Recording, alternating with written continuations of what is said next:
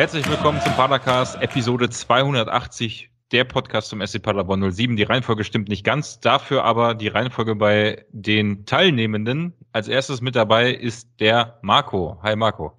Hallo zusammen. Als zweites mit dabei der Andreas. Moin. Und der Kevin. Salü.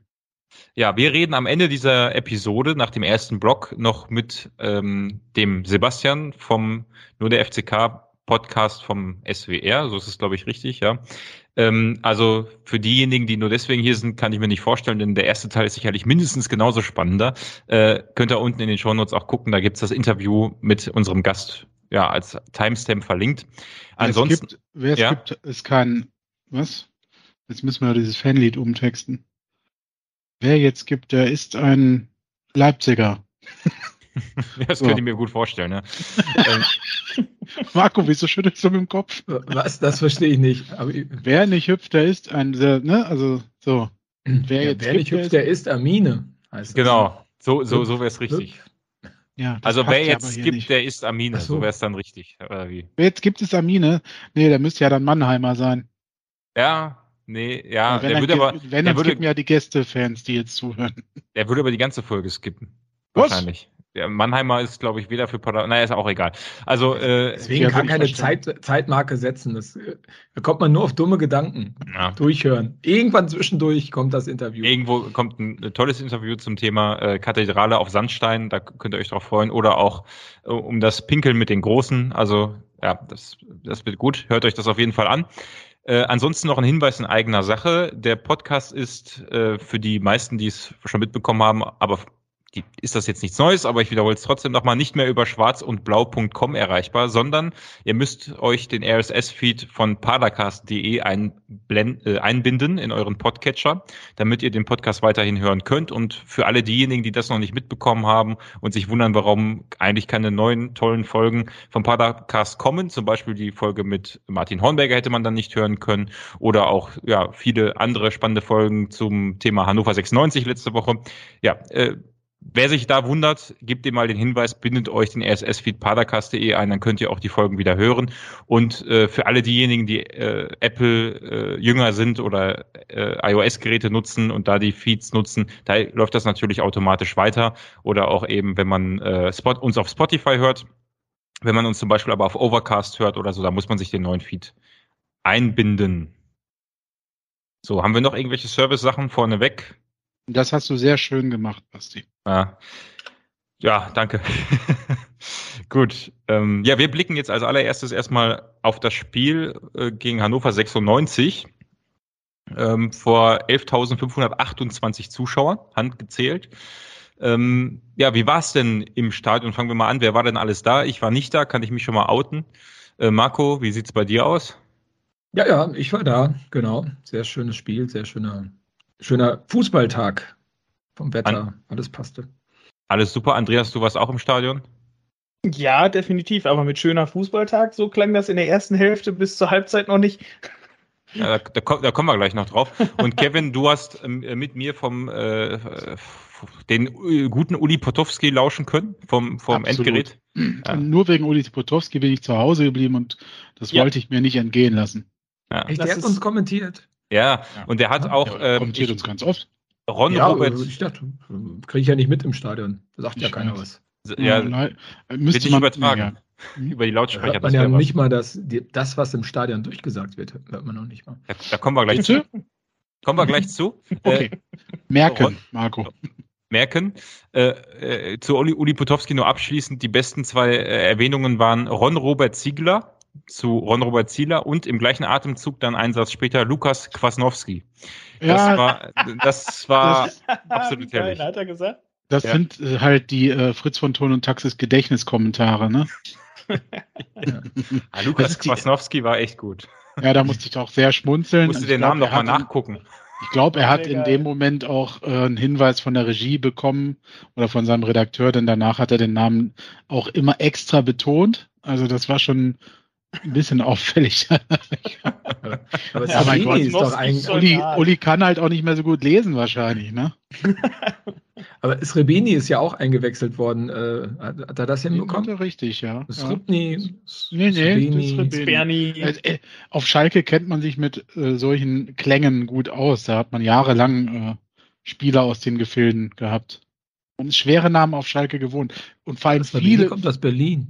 Meinst du, aus Berlin waren viele Schalker? Also Schalke hatte viele Berliner. Der Nachname Srebeni kommt bestimmt nicht aus Berlin ursprünglich. Ja, klar. Na, natürlich. Wenn was urberlinerisch ist, dann Srebeni. Ja, die, die ungarische Grenze an Berlin. ja, Dennis, Dennis, du stellst das mal richtig. Ja. Schreib uns, Kontakt. Wir laden uns. Und, äh, wir laden Dennis Rebeni hiermit laden wir dich in den Padercast ein. Ja. Ja. Und, Oder? Äh, ja, ja, immer. Klar. auch was. Denn dann wissen wir jetzt auch, oh, ob er den Podcast hört. Schon. Er hört so. da klingelt. Wir doch gar. Ich warte immer noch aus, aus, auf den Gast von vor drei Folgen, wo du gesagt hast, um 11 Uhr kommt er rein, oder wie war das, ja? Ja, werd, ich, ja nicht gesagt, ich welcher Tag. Folge, das werde ich in Folge 200 aufklären, wer das ja. denn war. Sehr gut. Du meinst, du hast das schon lange in Folge 200 aufgeklärt. Richtig. Stimmt. Damals habt ihr die Vision Damals. schon Das ist der Insider von früher. Ja. Wahnsinn. Also jetzt, wenn jetzt einer aus Kaiserslautern zuhört, der denkt sich auch echt, die Typen haben echt einen an der Mappe, ne? Bis aber ist das noch, haben wir noch gar nicht angefangen. Stimmt, wir haben, noch nicht mal, wir haben noch nicht mal Smalltalk-Thema, ne? Echt? Sind wir schon beim Smalltalk oder sind wir schon vorbei? Ich, ich, ich habe tatsächlich kein Smalltalk-Thema aufgeschrieben. Ja. Lass ähm, es. Lass, lass, genau, ich will mir auch jetzt nicht, nichts aus den Fingern sorgen. Ähm, aber äh, zum Thema, ähm, äh, wir, also Kevin und ich haben Uli Putowski gelauscht, war auch spannend. Äh, Marco, du sagtest schon, da du ja im Stadion vor Ort warst, die man, also das Thema, was man so gehört hat, ist, glaube ich, sehr spannend. Zum einen wahrscheinlich viele stimmungsvolle Fans und zum anderen hast du, wolltest du eben äh, schildern, dass man die Durchsagen im Stadion nicht gehört hat oder worum ging es da genau? Ja, ja, genau. Also gab so ein paar Sachen vorm Spiel. Also dem Andreas und mir ist es zum Beispiel aufgefallen, dass es lange sehr leer war. Also ähm, ja. der Einstoß war ja leer. schon um 1 Uhr, also sehr bescheidene Zeit, wie ich auch finde. Ähm, aber es hat sich wirklich sehr spät, spät erst gefüllt. Ne? Also für 11.500 sah das irgendwie na, eine Dreiviertelstunde vor Anpfiff, sah das eher aus wie 4.500. Ja. Ähm, das ist uns schon mal aufgefallen, ne, Andreas? Der standen die alle unten so. und haben getrunken oder was? Ich weiß nicht, also es war ein ganz komisches Gefühl. Also ich stand halt im Stadion drin und äh, es war dann, was war es, eine Stunde vor Anpfiff, äh, noch nicht mhm. mal. Und da dachte ich so, oh komm, jetzt kommst du da hin, ist schon wieder alles voll oder sowas. Äh, aber auch die Südtribüne war halt leer, wie, ja, wie Marco hat es gerade gesagt, wie 4000 Leute, die halt im Stadion sind. Ne? So eher so Sandhausen oder was? Ja, ja wirklich. Ja, die kennen halt die Eselsbrücke nicht. Äh, wie war das noch? Wir hatten doch mal vor vom halben Jahr oder so um eine gute Eselsbrücke gebeten. Die hat, die hat mir tatsächlich dieses Wochenende äh, also das Einschalten gerettet. Äh, früher, früherer Tag, frühere Anstoßzeit. Das heißt also Samstag 13 Uhr, Sonntag 13.30 Uhr. Und das haben sicherlich viele der SCP-Fans noch nicht auswendig gelernt, dieses, äh, diese tolle Eselsbrücke. Ja, Basti wird das nochmal in die Shownotes reinpacken. Ich, ich pack das, das nochmal rein. Ey, das Schlimme ist, diese Eselsbrücke habe ich mir, die ist wirklich auch in meiner Birne drin tatsächlich. Ich muss wirklich nicht überlegen, was für ein Tag, sondern was ja, klar, Samstag früher Tag, frühe Uhrzeit. Das ja. ist so ja, blöd. Freitag klingt, klappt das auch gut. Freitag ist man dann 12.30 Uhr im Stadion. Ja gut, dann verpasst du auf alle Fälle nichts. Ne? Schon mal vier Stunden vorsaufen. ja, gut. Für, für ein Auswärtsspiel könnte es passen, nach, nach Lautern zum Beispiel. Ja. Genau. Ja, und ja, zweites Thema ist, ich meine, ich finde ja, ähm, ich finde es ja schön, dass man das jetzt mit der Kamera macht und dass man äh, das da vorne so positioniert und ähm, das ist ja, ähm, wer hat's denn, Andreas, hast du gesagt, das ist jetzt, das ist ja jetzt modern. Ich glaube, bei anderen ist das schon, ja, seit, Jahr, das schon seit Jahren modern, aber ich finde es gut, dass man das jetzt etabliert. Was macht ja. man denn da? Ähm, ja, das ist eine gute Frage. Das würde ich ja gerne wissen, aber dafür müsste man das hören auf der Südtribüne, so, was da gesagt das hört wird. Man also, gar nicht. Also, Nein, also sehen, sehen geht schon gut, das passt, aber ja. vielleicht mal überlegen, wie man die Boxen aufdrehen muss, damit man das auf der Südtribüne auch versteht. Ich habe jetzt mit niemandem gesprochen auf der West- und auf der Osttribüne, also auf den Sitzplatztribünen, ob man davon da irgendwas versteht, aber auf der Süd, also war scheiße. Waren die Mikros nicht doch, also es war halt nur unfassbar leise, ne? Also weil es sind halt einfach schon einige Leute halt auf der Süd und wenn die halt alle quatschen oder so, hörst du halt nicht, ja, wenn da so. halt das nächste Mal halt auch mal die Schnauze, ich will da jetzt was hören. Ja, stelle stell ich mich hier an seinen Platz und dann schreie ich, Schnauze, ihr, Fort, äh, ihr, äh, ihr, äh, ihr was? ihr, ihr, ihr Fans, ihr bösen Männer. Und äh, jetzt äh, höre ich zu. Ja, also ist zu leise, kannst du knicken, ne? Also ja. ist eine tolle Sache. Müsste man vielleicht mal jemanden, äh, während das, äh, ich weiß nicht, wie man das ausnivellieren kann. Also müsste man sich mal Gedanken machen. Ne, wie Sollte mal einer sich auf die Süd baut. stellen und mal anhören, so von wegen Scheiße, ich hörst ja gar nichts. Das müssen wir mal überdenken. Aber ich glaube, an dem Tag ist das generell in die Hose gegangen, weil man hat auch ganz viel, äh, auch, auch ganz viel sonst nicht gehört. Also über die Lautsprecher generell alles, was an Musik und sowas kam, hat man irgendwie alles gar nicht mitgekriegt. Okay. Gut, äh, da ja auch viele vom SC Paderborn im Padercast hören, jetzt haben sie den Hinweis bekommen. Ich glaube, die müssen sich jetzt gar nicht mehr auf die Süd stellen.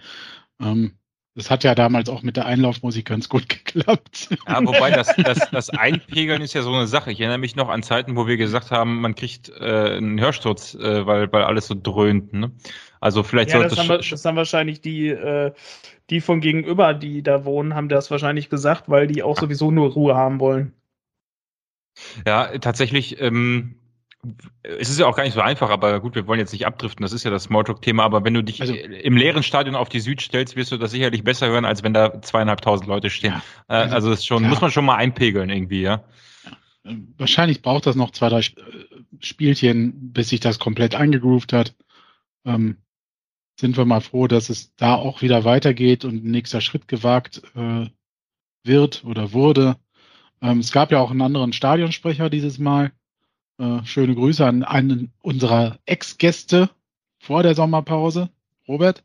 Äh, ihr habt den ja, habt das ja miterlebt. Ich habe den, also man hat eine Zeit lang nicht viel über die Außenmikros im Fernsehen gehört, aber den habe ich halt immer brüllen hören, wenn ein Tor gefallen ist. Also klang sehr emotional. Ja. Wie war das im Stadion allgemein jetzt? Also nicht, ihr braucht jetzt nicht nur über Robert sprechen, sondern äh, äh, sondern allgemein die Stimmung. Und äh, die waren ja offenbar sehr gut, denn die Spieler haben ja unter Trainer auch auf der PK im Nachhinein alle sehr, sehr betont, wie toll die Stimmung war und dass sie weiter so unterstützt werden wollen. Ja, also das, das äh, fing auch ganz gut an. Ich meine, das ist vielleicht jetzt auch eine gute Überleitung, weil ähm, die Szene hat dann relativ Danke. zeitnah schon beim Warmmachen angefangen, ähm, ein neues Lied anzustimmen. Ne? Also, oh, das st stimmt. Das, ja, also er ist so ganz, ganz leise, ne? Psch, ne? kennt man ja. Und ähm, dann, ähm, äh, das wurde dann nochmal gut vorgesungen, sodass auch der Block ähm, O das äh, mitbekommen hat, wie das, wie das denn textuell so ging. Ähm, und dann wurde das langsam adaptiert, so nach links und rechts. Und ähm, das fand ich eigentlich ganz positiv. Und ähm, man hat mir auch den Songtext geschickt, nachdem irgendwie das Spiel schon eine Viertelstunde lief. also, aber ähm, das, äh, ich glaube, wenn ich das richtig verstanden habe, ist das äh, an dem Morgen noch in einer Kneipe zusammengedengelt worden. Also recht spontaner Einfall. Ähm, dafür ist das aber, fand ich, ganz gut gelungen, würde ich sagen. Wir, wir, wir, Achso, ich, dachte, ich dachte, wir wollten es jetzt abspielen, aber dann ja, holen wir. Kleinen Moment, kleinen Moment. Erst kann Andreas nochmal sagen, wie er es so fand. Okay.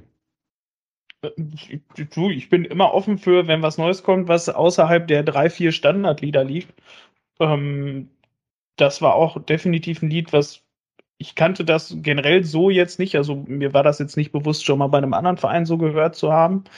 Ähm, ich meine, klar, mit dem Text sowieso nicht, aber die meisten äh, Stadionlieder gibt es ja in jedem zweiten Stadion, bloß halt umgetextet auf den jeweiligen Verein. Ähm, das kannte ich jetzt so noch nicht. Das fand ich tatsächlich auch cool. Ähm, es war halt aber auch so simpel dann noch gemacht, dass das quasi nach, nach einmal ins Stadion gehen dann auch jeder mitsingen kann. Ähm, das gefiel mir, gefiel mir gut, doch. Da habe ich mich sehr drüber gefreut.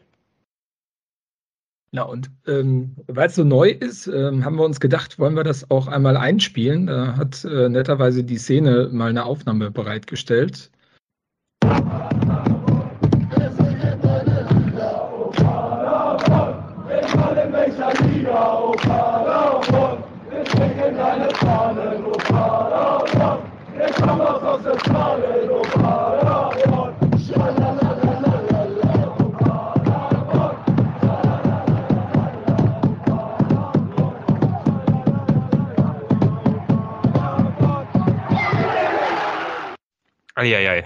Oh, was also ist da denn geil, passiert? Was war da genau. denn los? Das finde ich geil. Am Schluss so ein Torjubel da dran ist. Ja, aber genau, richtig. Aber das ist das Lied. Ähm, also mein Sohn hat mir auf meiner, auf der Rückfahrt nach Hause dann erklärt, dass das Originallied sehr obszön wäre. Ähm, und er hatte recht, ich habe es mir dann mal angehört. Also der Sound kommt von einem Lied, das heißt Olivia, glaube ich, ne? Ah ja. Ja, ja. Ja, ja, genau. Also nicht, nicht mein Metier. Ich bin nicht so oft auf Mallorca. Ach, auch noch, also es gibt naja, verschiedene ist, Frauennamen, okay. Ja, ist glaube ich das der zweite in diesem Jahr, ne, der in die Richtung geht. Ähm, insofern passt das ja auch gut zusammen mit in der Kneipe zusammengedichtet. Das ist, glaube ich, gar nicht so realitätsfern. Aber ich finde es gut, dass was Neues ist. Also ich habe schon seit Ewigkeiten nichts Neues mehr gehört. Von daher, ähm, äh, ich glaube, das ist auch in der Kurve so allgemein gut angekommen. Und äh, wenn das ja. vielleicht dann auch mal in die anderen Bereiche, Ost, West und vielleicht Nord schwappt, ähm, ist das ein, ja. Wurde es denn durchgesungen oder oft gesungen? Weil, ähm, ja. ja. Ja. ja. Ja, also schon sehr. Ich meine, klar, musst du ja auch machen, wenn du das das erste Mal bringst. Also ist schon extrem viel genutzt worden und ja auch zum Schluss bei der, ähm, als die Spieler nochmal in die Kurve gekommen sind, wurde es ja auch nochmal gesungen. Also Hühnemeier ist richtig drauf steil gegangen. Der hat sich richtig drüber gefreut. Äh, das kann man, glaube ich, auf Instagram beim SCP sehen. Oder wo, wo kann man sich das nochmal anschauen? Ja, genau, ja. beim Instagram ja. vom SCP und äh, die Tonspur gibt es dann auch nochmal später im Outro hier. Super. Das hast du verraten. Sogar zweimal vielleicht. Ja, aber dann hören die Leute das durch. Okay. Vielen wer, Dank. Wer, wer, wer nicht skippt, St der ist Amine. Nee, wer skippt, der ist Amine. So ist es ja. ja genau. vielen, vielen, Dank an dieser Stelle auch nochmal an den SC Paderborn für die zur Verfügungstellung und natürlich auch an die Fanszene für die fürs äh, zur Verfügung stellen ähm, der Audiodatei. Das äh, hilft uns immer sehr weiter. Wie schwer war es denn, äh, die über zweieinhalbtausenden, tausend, ach Gott, ey, ist schon spät, die zahlreichen Hannover-Fans zu übertönen, Marco? Äh, ich meine, wegen, bevor, oder, oder Andreas, äh, wenn du schon so lachst. Übertönt? War das, äh, wie war allgemein, wie war die Kulisse aus Hannover, die da mitgekommen ist? Hat euch das überrascht oder war das zu erwarten? Wir haben ja auch häufig keinen Support gehabt, wenn Hannover da war. Ja, also Hanno Hannover macht ja keinen Heimsupport. Ich weiß nicht, wie es jetzt ist nach Corona. Also wenn ich mir die Situation so angucke, wird es wahrscheinlich nicht besser geworden sein.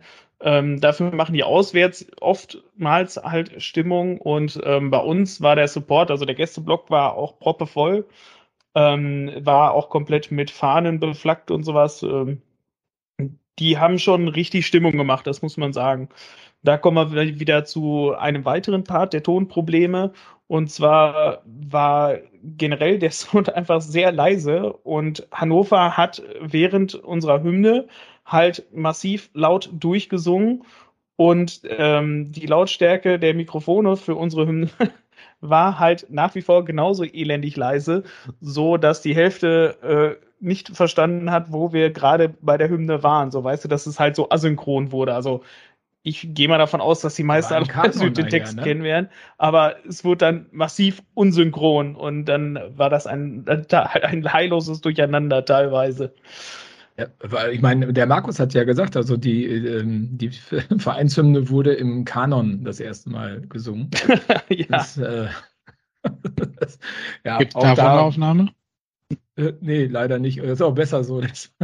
ja, das fand ich schön, das war nicht feierlich. Also da muss man sagen, Hannover war halt auch wirklich laut, dass sie das auch wirklich generell so übertönt haben. Und ja, ähm, doch, war halt schon gut. Also zum Schluss kam nur irgendwo so ein Kackplakat, ähm, dass sie irgendwas gegen den äh, Berliner Tennis- und Schachverein haben. Das weiß ich nicht warum. Aber das, äh, ansonsten war die Stimmung halt gut. Irgendwann kam eine äh, Durchsage im Stadion mit von wegen, hey, das äh, Anzünden von Pyrotechnik ist verboten obwohl ich halt nirgendwo was gesehen habe. Also ich hab Böller, der war ja nicht zu überhören. Alter, da sind, ist mir hier die Mikrobox fast ja, weggeflogen. Ja, das ist, genau, das ist. Ähm, das Aber Robert hat das Punkt, doch viel geiler gesagt. Der hat doch gesagt, das ist so ein bisschen 80er, was ihr da gerade macht. Das fand ich geil. Das habe ich sogar im Fernsehen gehört. Auf der Süd hörst äh, du doch nichts. Aber hier, äh, die haben die Außenmikros, deswegen hat da auch irgendein so ein äh, Typ hat aus Hannover gesagt, hey geil, man hört nur den Hannover-Mob. Ja, genau. Die hatten die Mikros auch nur da stehen. Ne? Du hast, also, okay. also gerade am Anfang war es extrem laut von der Süd her. Aber äh, Sky, ja. vielen Dank dafür, hat die Außenmikros schön in Richtung Hannover positioniert. Also deswegen, du hast den Böller auf der Süd nicht gehört. Ach krass. Also, also im Fernsehen richtig. Ne, also deswegen ja. bei uns hat, Klar, hat man gar nichts gehört, da kam auf mal die Durchsage. Die in die Luft gegangen. Ja. ja. Da kam halt die Durchsage und keiner wusste warum. Ich fand die Durchsage halt mega lustig, die er da, also sinngemäß ja, irgendwie. Die hat man nicht gehört, weil man ja. hat ja die Lautsprecher okay. aus. Also ich weiß nicht, ich kann es jetzt nicht wörtlich zitieren, zitieren, man könnte ihn jetzt eben anrufen. Aber es war ungefähr so, dass das äh, doch so ein bisschen 80er ist. Wär, also wäre es jetzt nicht 11 Uhr, hätte ich tatsächlich jetzt angerufen. Einfach nur so aus Spaß. Du, der ist noch wach. Der sitzt bestimmt gerade vor der Playstation. Robert. Nein, ich rufe ihn jetzt nicht an. Wer, ähm, ich wollte schon sagen, während Kevin wählt, ähm, stelle ich dann jetzt Kevin die Frage ähm, zur Aufstellung, die geliebte Frage. Ähm, hat sich zwar bei Sky eigentlich viel verändert im Vergleich zum letzten Pflichtspiel, aber wenn wir mal ja. das rote Spiel ausklammern, eigentlich ja nur Piringer für Platte. Genau. Ja. Irgendwelche Überraschungen dabei oder können wir da schnell drüber weggehen? Nee, eben nicht. Also auch Piringer hat mich nicht überrascht. War ich von ausgegangen. Also mich hat zum... Piringer tatsächlich schon überrascht. Nee, mich überhaupt nicht. Bin davon ausgegangen, vor allem weil Platte davor die Woche krank war. Ähm, Ach, der war krank? Das habe ich nicht mitgekriegt. Das war der krank? Ja. Der war erkältet, ja. Genau. Ach ja, ja, stimmt. Alles klar. Ähm, deswegen ähm, habe ich zumindest äh, gedacht, dass der nicht starten wird, vor allem nicht nachdem Piringer vier Tore geschossen hat in Wernigerode. Und ähm, ja, also wen, für mich keine Überraschung. Für irgendwen außer Andreas eine Überraschung? Nein, das ist, nachdem das jetzt nochmal gesagt wurde, dass er nochmal krank war, kann ich es auch wieder absolut verstehen. Okay, dann hören wir uns mal, dann hören wir uns mal an. Ach, äh, ja, genau wir hören uns dann mal an, was Lukas Kwasniok vor der PK äh, zu dem Spiel äh, zu sagen hatte. Und ähm, da gilt es äh, vor allem auch gut zu verteidigen. Äh, und äh, ja, die beste Verteidigung ist nun mal der Angriff. Äh, und das wird auch unser Motto am äh, Samstag sein. Auch wir werden versuchen, den Gegner äh, sehr aggressiv und aktiv zu bespielen. Und deswegen glaube ich, dass die Zuschauer sich absolut auf ein ähm, ereignisreiches Spiel freuen können, denn äh, beide Teams, wie gesagt, gehen nach vorne. Ja, weise Worte auf der, auf der PK. Nennt ne? ihn auch den Propheten. Ja. Hört sich vorher immer so an wie belangloses. Äh, äh, mir, äh, ne? In der Tat habe ich das gar nicht mehr im Kopf gehabt, dass er das auf der PK so gesagt hat. Ja. Ja, mhm. ich meine, das ist ja auch erstmal vor so einem Spiel, das sagst du ja immer, auch wenn wir 3-0 gewinnen gegen die größte Gurkenmannschaft, äh, so sinngemäß ereignisreiches Spiel, Angriff ist die beste Verteidigung, aber in diesem Fall, äh, wie, wie, wie sind wir denn, sind, sind wir so ziemlich genauso ins Spiel reingegangen? Ähm, Marco, wie waren auf der Süd deine ersten Eindrücke vom Spiel neben dem neuen Song? Da ging gleich gut los, ne? Also ähm, genau, du, es gab ja am Anfang direkt mal so eine wieder so eine Conte-Geschichte, wenn ich das richtig im Kopf habe. Äh, gab es irgendwie einen Abstoß von Hut äh, auf Conte, der durchgelaufen ist. Das ist dann leider wieder nichts geworden, aber er war auf beiden Seiten schon ordentlich ähm, ähm, ordentlich Gas drin. Ne? Aber was mich sehr verunsichert hat, war dann der Ausfall von Leipertz, der sozusagen nach dem ersten Spurt, den er angezogen hatte, nicht mehr konnte ähm, und dann raus musste. Ja, da hatte ich schon gedacht, oh, oh, oh, ob das wohl gut geht. In Unterzahl okay. direkt und dass er fehlt, ne? Ja, genau. Ja. Okay. Also es war. Ach, ja, Entschuldigung also es, es, ging ja halt generell direkt halt wild los. Es ging ja quasi auch wieder nur von einem Tor zum anderen.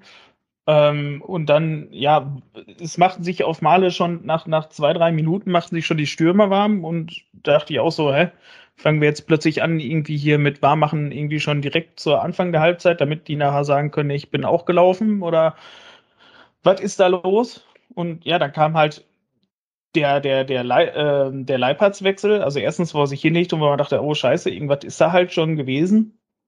Und wo ich dann aber dachte, so, hä, warum in aller Welt bringt der jetzt halt schon Schuster da rein äh, für einen Offensiven? Da dachte ich so, hä, was, ist denn da los? Aber ja, Quasiok hat das dann tatsächlich wo halt auch sehr schnell gesehen, ähm, dass wir im Mittelfeld ernsthafte Probleme gehabt haben, das Spiel unter mhm. Kontrolle zu kriegen und hat danach dann ausgewechselt und hat ähm, statt offensiv hat er dann quasi nochmal einen äh, für die Mittelfeldkontrolle geholt und Schuster fand ich hat auch wirklich einen guten Job dann gemacht. Und ja, erstmal geholfen hat es ja nicht, weil quasi direkt nach der Auswechslung gab es dann schon direkt das erste Gegentor. Dies, das war so ein unfassbares Slapstick-Tor, dass man, also ich wusste gar nicht, wie ich das überhaupt verarbeiten soll, weil das war ja dann auch wieder genau auf die Süd dann dazu. Und äh, der Ball wurde halt, mal, halt lang durchgespielt. Da dachte ich, oh, oh, oh. Aber halt äh, Hut und äh, Van der Werf sind halt beide ähm, so zu dem Ball gelaufen, dass ich dachte, ja gut, einer von den beiden wird den Ball wohl schon kriegen. Ne? Ja, und so haben die beiden Hut das war dran. Also Hut war auf alle Fälle dran. Ja, und ja, statt dass irgendeiner von den beiden halt den Ball ernsthaft hatte, haben die sich dann gegenseitig so heftig ja. umgewämst. Ähm, also ich finde, das sieht man in der Wiederholung. Ich fand im Stadion sah das irgendwie total albern aus, wie die sich dann hingeschmissen haben. Und äh, der, der, der, der Nielsen ist dann halt einfach alleine durchgelaufen und stand dann vorm Tor und wusste jetzt auch nicht, läuft das Spiel jetzt noch, läuft es nicht mehr und hat dann das Ball, äh, den Ball so ähm, lapidar dann noch über die Linie buxiert, aber das war also im Stadion. Ja, da weiß man Potowski hat seine Augen auch nicht getraut und ich auch nicht. Ich ja. habe es in der Wiederholung so gesehen, dass Jasper mit dem Rücken zu äh, gut stand und den Ball durch die Beine durchlassen wollte eigentlich. Ähm, der Ball ist ja auch dann durch die Beine durch. Nur war dann halt kein Hut mehr da, weil der über den Ball rüber und über Jasper auch reingekracht ist. Ähm, und dann war der Ball halt bei Nielsen. Er sollte eigentlich, ich glaube, er wollte ihn wirklich durchlassen auf den Keeper. So und ähm, äh, das sieht zumindest so aus, weil Jasper sieht, äh, guckt ja gar nicht zu Hut. Also die Absprache, nee. die Kommunikation war offenbar nicht vorhanden in dem Moment. Und ich dachte auch kurz, äh, so wie Van der Werf äh, zu Boden gegangen ist, dass der jetzt auch noch ausgenockt ist. Ja. Ähm, hat der Kwasniok auch direkt gesagt. Also da, der ist ja auch kurz so liegen geblieben, da dachte ich, okay, der ist jetzt weg. Ähm, aber ging ja dann zum Glück wieder. Aber das Gegentor war natürlich ein schlechter Scherz, ne? dass du so ja. in den Rückstand gerätst. Ähm, ja, vor allem, wo, war, ja vor allem, wo die beiden dann noch liegen geblieben sind, ey, das war irgendwie der völlige Worst Case, halt wie so ein Spiel halt nur in eine Hose gehen kann. Ne? Erste, die erste Chance machst du dann nicht, dann äh, fällt der erste Offensive aus, es wird defensiv gewechselt, dann holzen sich hinten dein Torwart und Innenverteidiger um, von dem man beiden nicht wusste, ob die überhaupt weiterspielen können. Dann kriegst du das, kassierst du in dem Zug das Gegentor noch. Ey, und das alles nach fünf Minuten war das, glaube ich. Ey. Ja, zehn, zehn, zwölfte Minute war das. Ach, zwölfte Minute schon. War schon, okay. ja, da ging es schon vorher. Vorher hat Hannover schon den Pfosten getroffen und und und. Da ja. ging schon echt heiß her. Also, Aber meine ich wollte gerade sagen, richtig geiler Start in dem, also das ganze Spiel war ja, ja so irgendwie, ne? Ich, ja, ich habe dann irgendwann. Ne? Ja, zweite war Hannover nicht mehr so, äh, stimmt, aber wir schon, fand ich. Ähm, bis dann, also zwischendurch gab es mal zwei Phasen, wo ein bisschen weniger war, aber ich habe irgendwann auch äh, im Live-Ticker geschrieben, puh, erstmal durchatmen, weil ich kam auch gar nicht mehr hinterher. Also das war wirklich. ja. Äh, es war auf beiden Seiten haben sie die äh, Angriffsreihen nicht in, in den Griff gekriegt. Ja. Ne? Also Pader auch, nee, Paderborn auch. Also es war recht vogelwild. Äh, Gerade immer, wenn es über ja. die linke Hannoveraner Seite gekommen ist, hat man den, er ist der Kohn, Köhn. Köhn, ja. Köhn den hat man überhaupt nicht in den Griff gekriegt. Also das ähm, also war schon, fand ich sehr, sehr gefährlich und mit offenem Visier. Also und da 1-0 hinten zu liegen, ist natürlich auch nicht so geil. Ne? Dann ja. dachte ich auch so, scheiße, jetzt musst du hinterherlaufen, den ganzen Spiel. Aber haben wir gut äh, gemacht, ne? Ja, äh, super. Also genau, das hat, ging ja dann erstmal gut auf in der äh, doppelten Freistoß-Variante. Glaube ich, waren zwei Freistöße hintereinander und äh, dann hat ja noch ein ähm, Hannoveraner Spieler mitgeholfen, dass der Ball vom Kopf von Ron Schallenberg dann ins Tor getröppelt ist. Krancher ja. oder wie der, wie der ausgesprochen Krancher. Kreinsch, Kreincher, irgendwie sowas, ja. Irgendwie so, der. Kreinsch. Der Typ. Also ich glaube, das Tor war zu dem Zeitpunkt, also war echt ein schwieriges Spiel. Ne? Ich hatte irgendwann mal aufgeschrieben, nach 20 Minuten, wir haben fast 60 Prozent Ballbesitz, waren also schon irgendwie überlegen, aber es war auch nicht so, dass Hannover chancenlos war, sondern eigentlich immer äh, dann gefährlich kontern konnte. Was ähm, hatten 60 Prozent Ballbesitz da? Nach 21 Minuten, ja, war 58 Prozent, ne? Ja. Also wir waren schon. So Ja, ja, wir waren, das, das habe ich auch gedacht, deswegen habe ich es extra aufgeschrieben. Ähm, wir hatten zwar schon viele kleinere Chancen, aber wie gesagt, Hannover, die Pfostentreffer, das Tor selbst und dann unser Tor, sage ich mal, nach, nach 27 Minuten äh, durch etwas Glück, also nicht ganz so kurios wie unser Gegentor. Ähm, aber es hat sich dann zu dem Zeitpunkt schon so angefühlt, als also auf jeden Fall verdient angefühlt. Ja, ähm, absolut. Wir haben dann hinten, ich erinnere mich aber noch an die Szene, äh, also was mir bei dem Spiel extrem aufgefallen ist, wir sp spielen jetzt ja wieder eher hinten raus, als dass wir lange Bälle wählen. Wir wählen die langen Bälle mal auf Conte oder äh, also kommen schon noch häufig, aber tendenziell selten unter Druck spielen wir hoch hinten raus. Ähm, das war jetzt in diesem Spiel vielleicht auch durch die Verunsicherung beim 0-1 gefühlt mehrfach am Limit, auch wenn danach kein riesiger Fehler mehr entstanden ist. Also ich erinnere mich da an Kopfball fast ins eigene Tor und ja. eben auch irgendeinen Ball von Heuer, der auch fast ins eigene Tor geht, wenn Hut den nicht ganz gut kontrollieren konnte. Habt ihr, wie, wie war das im Stadion? Noch, ja, gab noch so einen Querpass von Hoffmeier, der mhm. ein paar uh, uh, uh, ausgelöst hast, der ja irgendwie von links draußen einmal quer über, am 16er vorbeigegangen ist. Ich meine, der ist souverän angekommen, aber äh, der ist ja eigentlich, dass du sowas nicht machst. Ne? Also, ja. also waren schon so ein paar Wackler dabei. Wobei äh, Hannover hat auch ordentlich Druck gemacht. Ne? Also die hatten Bock. Ja. Also nicht nur die Fans hatten Bock, auch Hannover hatte Bock ja. und die wollten eigentlich äh, da ein bisschen mehr mit nach Hause nehmen, als das, was sie im Endeffekt ich hab, gekriegt haben. Ich habe in dem Spiel habe ich aber auch gesehen, warum die als Aufsteiger getippt werden konnten, weil die Offensive war wirklich stark. Also ich fand, was die offensiv gebracht haben, war wirklich stark. Natürlich kam denen entgegen, dass wir auch mitgespielt haben. Das ist so. Defensiv ist natürlich ein anderes äh, Thema. Ähm, aber auf beiden Seiten war defensiv das, also das Spiel hätte vielleicht, wenn die in der zweiten Halbzeit so gespielt hätten wie in der ersten und wir auch, hätte das Spiel auch irgendwie am Ende 4-4 ausgehen können vielleicht. Ich weiß es ja, nicht. Ja. Äh, es war ein unfassbar geiles Fußballspiel. Das fand ich auch cool, dass Lukas Kwasniok das auf der PK am Ende nochmal so betont hat. Ähm, Hannover hat offensiv da schon gut stattgefunden. Das haben die echt auch geschickt gemacht. Der Köhn ist echt Wahnsinn, ja. was der drauf hat.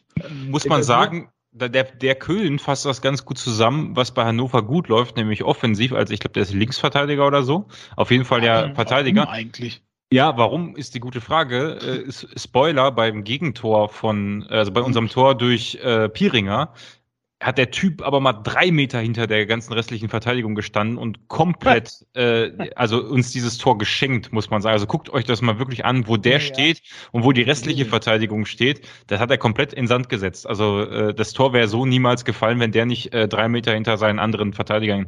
Äh, sie, also der hat.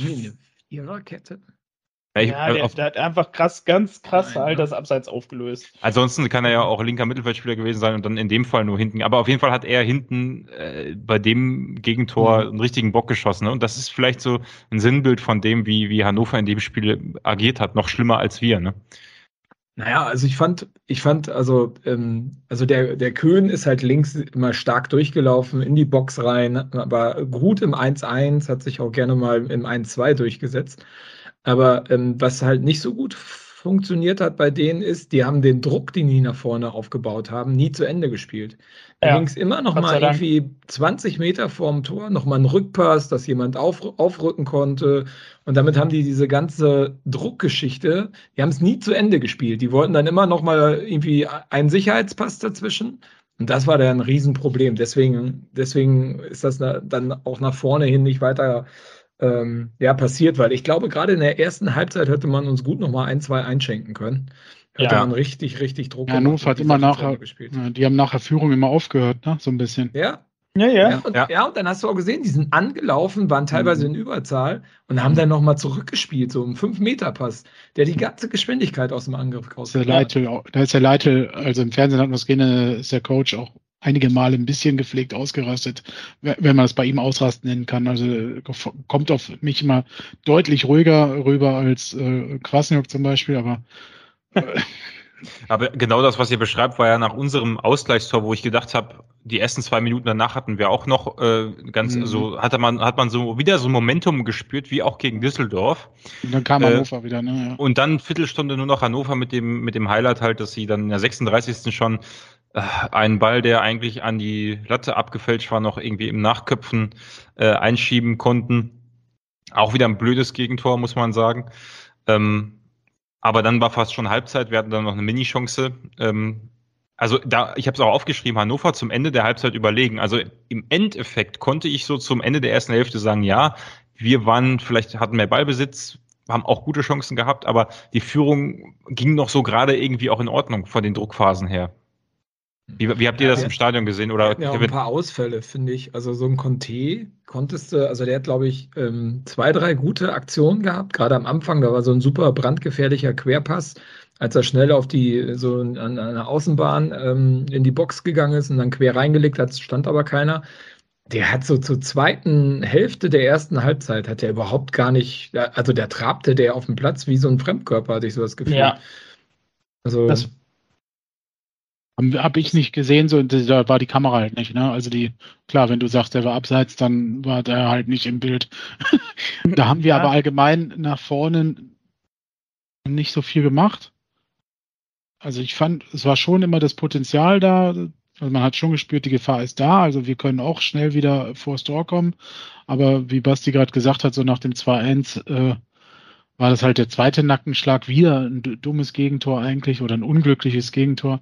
Und dann waren wir so bis zur Halbzeit, konnten, wie gesagt, Conte hatte, glaube ich, diese Mini-Chance, oder Basti? Also, ähm, ja, da waren wir dann. Ja, war aber nur eine Mini-Chance, ja. Ich hatte aber das Gefühl nicht, dass wir irgendwie, äh, dass uns das Genick gebrochen wurde dadurch oder so, sondern ich hatte wirklich das Gefühl, ich glaube, ich habe es auch geschrieben, die zweite Halbzeit äh, wird richtig Granate. Also ich wusste nicht, dass sie dann so einseitig Granate wird, aber ähm, es, war, es war ja bis dahin mit wirklich offenem Visier. Jede Mannschaft hat sich mal zurückgenommen ein bisschen, aber in der, in der Regel haben beide immens hoch äh, attackiert, also auch Hannover, ne? Äh, richtig ja. weit vorne. Das hat uns auch so ein bisschen. Äh, ja, ich hatte, weißt du, was meine Befürchtung da halt nur war? Ähm, das ist quasi nach diesem Düsseldorf-Spiel, ähm, dass wir einfach komplett weiter so auf Augenhöhe spielen, aber einfach der Gegner effizienter ist. Und das war halt Hannover in der ersten Hälfte ja auch. Die haben ja, dann auch einfach das Tor mehr gemacht. Wir und haben uns halt echt blöde Tore, ne? Das muss also, wenn ja, man sich die wirklich, jetzt mal so anguckt, die welche, auch bisher. so, so ein kleines Slapstick-Video äh, äh, könnte man daraus machen. Also die ja, vier Gegentore, also, die wir bisher bekommen haben.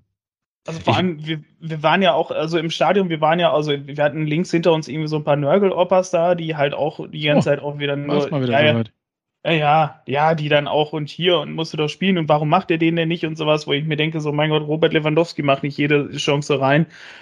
Da wird das ein Drittligaspieler, der das erste Mal in der Zweitliga spielt, der wird dann wohl auch noch mal ein bisschen der, der knapp daneben schießen dürfen. Ähm, so viel kurz dazu. Aber ähm, ich war tatsächlich Halbzeit war ich sehr froh, weil Hannover wirkte einfach so mehr, dass sie eher so ein Tor reinkriegen, weißt du? Also ich fand, ja wir, wir waren definitiv, wir waren nicht grottenschlecht oder sowas. Wie gesagt, halt die Gegentore waren halt Katastrophe. Aber ähm, ne, man hatte das Gefühl, man war halt dran, aber es fehlt halt was. Ne? Also das, das die Spiel nach vorne. Conte, wie gesagt, den habe ich dann mal eine längere Zeit dann beobachtet. Der spielte überhaupt nicht mit. Also der war die ersten zehn Minuten war der halt richtig gut drin. Und danach ist er rechts halt vorne halt mitgetrabt. Und da ist halt so dieser krasse Unterschied, fand ich, zu Michel. Ähm, so ein Michel ist immer an der Strafraumkante, immer, immer genau an der Kante, immer mit dran lang und du konntest jedes Mal, wenn du den Ball irgendwo nach vorne geballert hast, konnte der den dann erlaufen. Und Conte war halt einfach die, ich sag mal, halt zwei Drittel der ersten Hälfte, ähm, ist er einfach so hinterhergetrabt und dann halt auch so weiter hinten, dass man auch nicht ihn spontan anspielen konnte. Oder er war dann halt so weit hinten, dass du ihn anspielen konntest, aber dann hat seine Geschwindigkeit nach vorne nichts geholfen. Also es war nachher, in der zweiten Hälfte war das ja Gott sei Dank grundlegend anders nachher.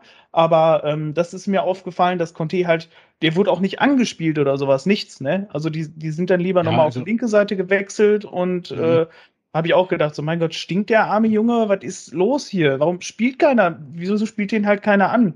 Weil man hat ja jedes Mal gesehen, wenn er den Ball auch halt auch hatte, ähm, dass er auch halt Bock hatte, was damit zu machen. Also das Stellungsspiel war halt definitiv nicht hundertprozentig, aber das ist vor allem nachher die Pässe, äh, das, das, war ja ein Traum, was, was der an Pässen spielen kann in den, mhm. äh, in den Strafraum Stimmt, rein. Ja. Wahnsinn. Ja, Lukas Krasniok hat dazu ja auch so seine Meinung gehabt, glaube ich. Oder Basti? Äh, äh, tatsächlich wollte ich nochmal auf was anderes hinaus. Äh, ich habe es mir extra nochmal aufgeschrieben. Also den, den Wechsel von äh, Leipertz, also auf Schuster, oder Schuster kam für Leipertz, den hat Kwasniok in der PK, und ich spiele es jetzt kurz ein, als gar nicht mal so, also das hat nicht so gut funktioniert, wie er sich das gedacht hat, nehme ich hier mit. Das äh, sehe ich auch so.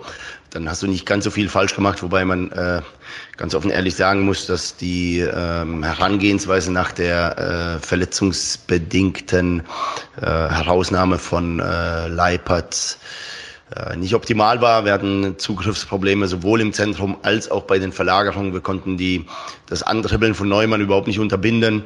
Äh, dadurch waren wir schon äh, wirklich vor großen Problemen gestanden in der Defensive, äh, haben das äh, ja, individuell dann nicht ganz kaschieren können und mussten dann in der Halbzeit äh, reagieren und äh, dann äh, mit äh, dem Anlaufen zwei gegen zwei gegen die beiden Innenverteidiger war es dann einfach deutlich besser in der Arbeit gegen den Ball.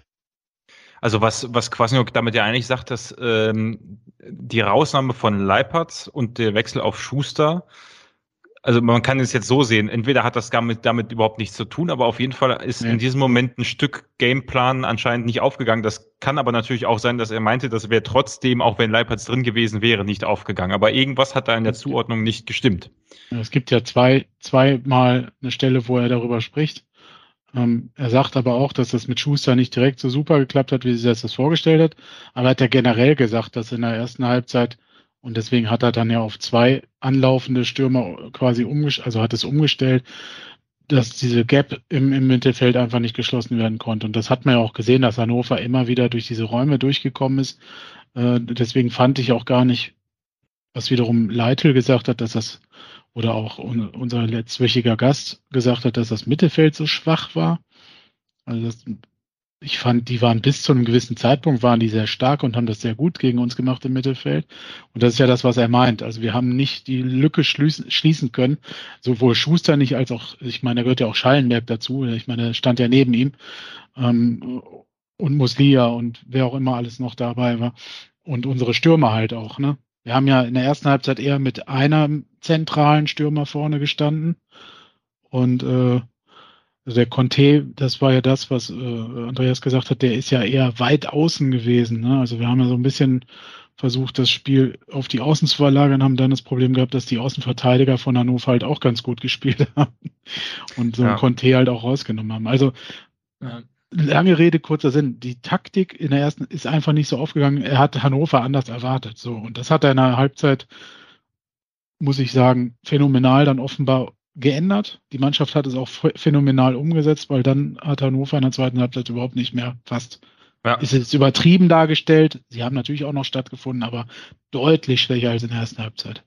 Ja. Vielleicht nochmal zum Conte. Ähm, ich glaube, da hat er auch was in der PK gesagt. Er hat, glaube ich, irgendwie was gesagt in der Art, äh, na, manchmal ist es auch besser, wenn man nichts sagt. Es sagt mhm. dann mehr aus, als ja. wenn man was sagt. Genau, ja. Also, äh, er, glaube ich. Hast du recht, hat er genauso gesagt, ja. ja. ja.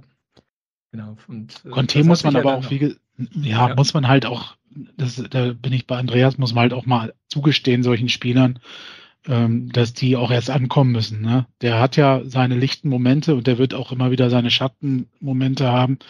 Die müssen sich an das Niveau erstmal rantasten. Und wenn da so ein Hannover-Kader kommt, die halt deutlich mehr Erfahrung in, der, in dieser Liga haben und auch deutlich mehr Budget da drin stecken haben, irgendwo wirkt sich das dann halt schon mal aus. Ne? Ja, umso, halt umso geiler, dass er das in der Halbzeit einfach, so wie du es eben gesagt hast, korrigieren kann. Ne?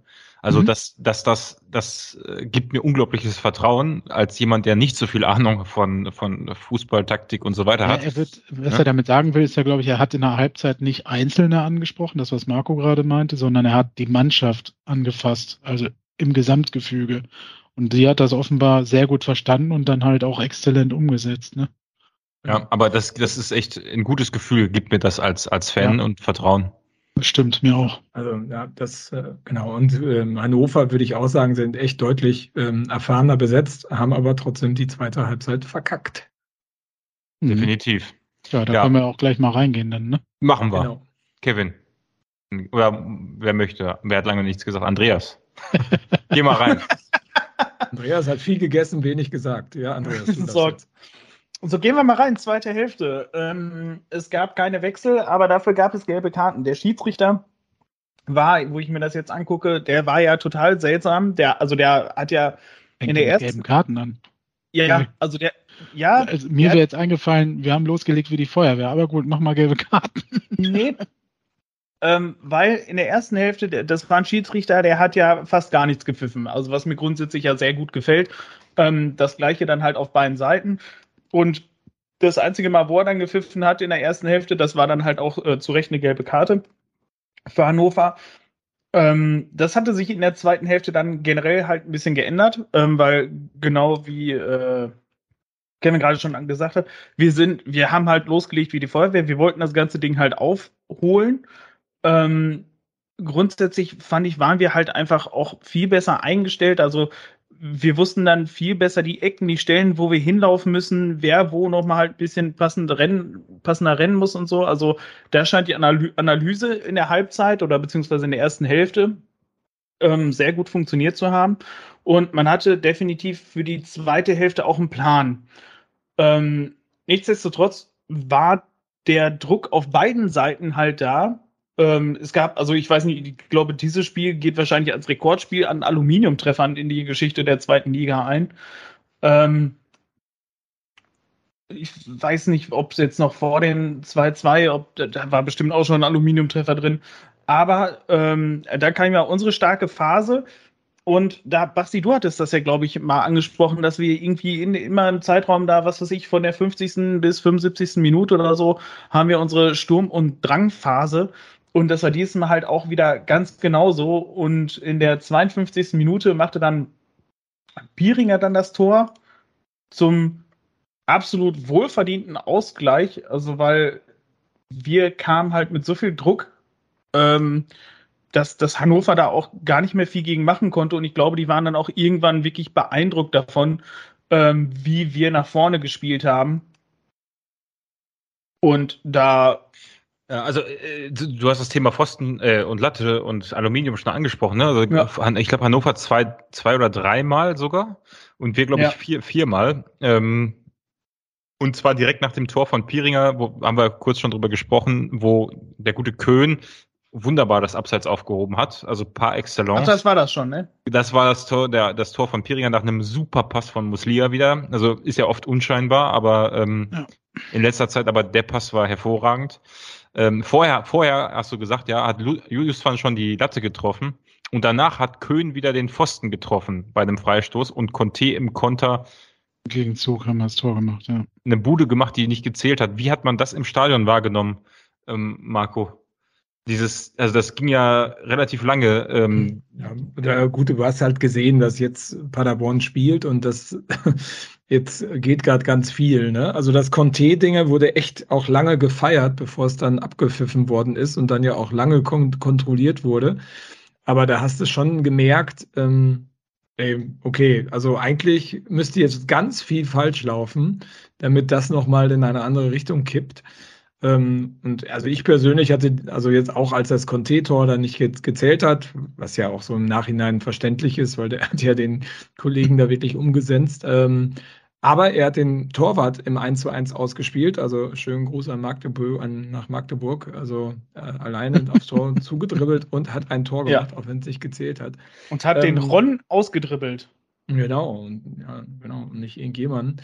Ähm, aber du hast schon gemerkt, ey, Gut, aber wenn der jetzt nicht zählt, dann dauert es keine fünf Minuten, dann klingelt der klingelt hier nochmal im Kasten. Ne? Und spätestens, ich weiß gar nicht, wann, wann er reingekommen ist, aber ähm, ach, Platte war da, glaube ich, schon auf dem Platz. Ne? Also spätestens mit der Einwechslung von Platte hatte ich ja. gesagt, der Typ, der wird so geladen sein und der wird so viel Bock haben, ein Tor zu, zu schießen, weil ich glaube, wenn er jetzt fit ist und jetzt hast du auf einmal die, äh, die Konkurrenz durch Pieringer noch daneben, dann ist der Typ, ich meine, der ist eh immer motiviert und äh, der wollte es, glaube ich, nochmal richtig äh, zeigen und das hast du auch gemerkt. Also ist ja Maschine auf dem Platz. Also. Ja, hat auch ähm, Uli Potowski gesagt, jeder Kommentator bisher, der nicht dazu gehört hat, Platte. Wieder der Satz, wenn dieser Mann durchgängig fit wäre, würde der woanders auf einem ganz anderen Level spielen. Also das ist wirklich, ja. der hat eine Präsenz, aber ist halt kein Stümper, Hannes, also kann dabei halt auch ja. mit dem Ball umgehen. Ne? Das ist äh, echt phänomenal. Also das haben wir mal eine Zeit lang über Dennis Rebeni auch gesagt, aber Felix ist halt nochmal einfach ja. auf einem anderen Niveau. Ne? Das, ich meine, der ist ja nicht umsonst auch von Schalke damals geholt worden.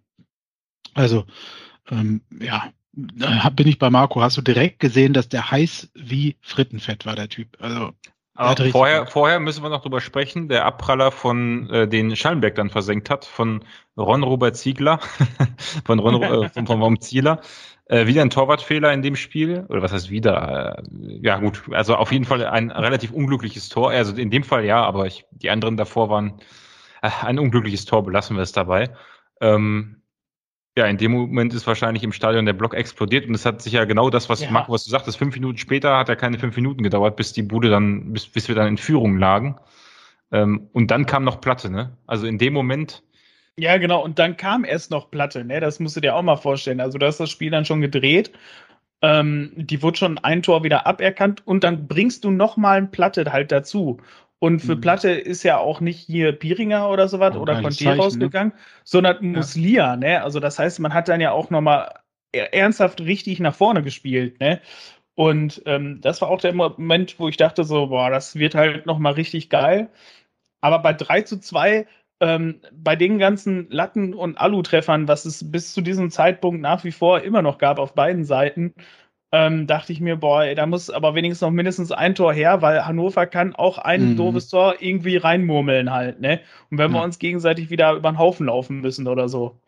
Ja, genau. Ich glaube, Hannover, mhm. Hannover hat es vielleicht gar nicht so geschafft mehr, so gerade in der Endphase, aber dass wir uns selber einen reingehauen hätten, ne? Durch, ja, genau, genau. Wir uns mal wieder um oder reden nicht miteinander. Hünemeyer kam auch relativ früh ins Spiel diesmal, ne? Ja, der, es war klar, warum der gekommen ist. Ne? Also, der, der, sollte ordentlich Ruhe da hinten reinbringen mhm. und hat er ja auch gemacht. Der, Hü ne? also der, ja der Hühnemeier kam mit Platte, ne? Und was mich aber ein bisschen irritiert hat, dass wirklich Van der Werf dafür rausgegangen ist. Also ich hätte eher gedacht, dass so Muslia oder Conte rausgeht und dass dafür Hühnemeier kommt. Nein, dass man dann das Ich glaube, das ist ähm, äh. tatsächlich jetzt, also ich glaube, Lukas Kwasniok hat letzte Saison so eine Konsolidierungssaison spielen lassen weil, also als der kam, wurde ja gesagt, der spielt genauso wie Baumgart. Also mhm. Feuer frei, Rakete lass jucken, hinten hilft uns irgendwas, beten. Ähm, und ich habe das Gefühl, der macht das diese Saison auch. Also dieses, dieser Move, den du gerade beschrieben hast, äh, an den Platte zusätzlich noch zu bringen, äh, anstatt den Nagel da irgendwie den, den Riegel vorzuschieben oder keine Ahnung was. Total geil. Ich liebe das. Das ist der ja. Fußball, den ich liebe. Den habe ich lieben gelernt die letzten Jahre. Den habe ich am ja. Ende so ein bisschen vermisst und auch letzte Saison, zumindest in den Heimspielen, vermisst. Ja. Ähm, das, so muss Fußball für mich sein. So ist, das ist moderner Fußball, bedingungslos drauf. Egal, ob man zwei fängt, wenn es am Ende 4-2 ausgeht und selbst wenn es 3-3 ja. ausgegangen wäre. Also, mega. Ich hasse diesen Ausdruck eigentlich. Jetzt habe ich selber gesagt. Nee, aber ich bin, ich bin da zu 100 Prozent bei dir, weil das ist ja das, warum wir Fußball gucken. Ne? Mhm. Also wir gucken ja nicht dafür, dass wir, äh, wie es Hannover ja auch gemacht hat, gehen in Führung und ziehen sich immer weiter hinten zurück, bis sie dann wieder eins fangen.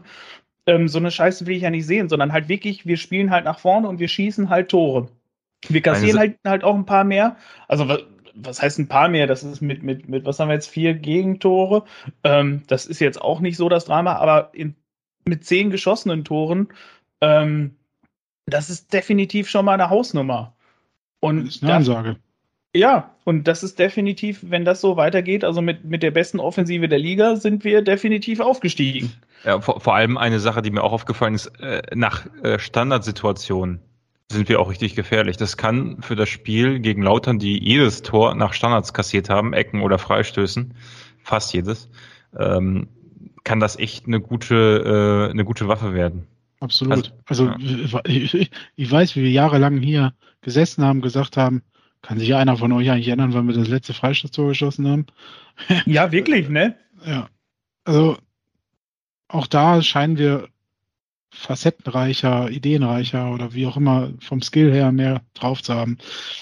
Wie auch immer. Also die Schlussphase war dann auch sehr intensiv. Ich fand das war wirklich bis zur letzten Minute spannend, egal ob es entschieden war oder nicht, aber ähm, dass wir dann tatsächlich noch den Deckel drauf machen äh, und tatsächlich auch Platte das Ding macht, das ist halt. Geil, äh, ne? Ja, man hat aber auch nicht das, man hatte auch also, keine Sekunde das Gefühl, dass wir auf Halten spielen, habt ihr eben schon gesagt, ne? Also es war wirklich, ja. ich hatte auch überhaupt ja. keine Angst, dass wir ein Gegentor kassieren. Aber ja, zu Conte.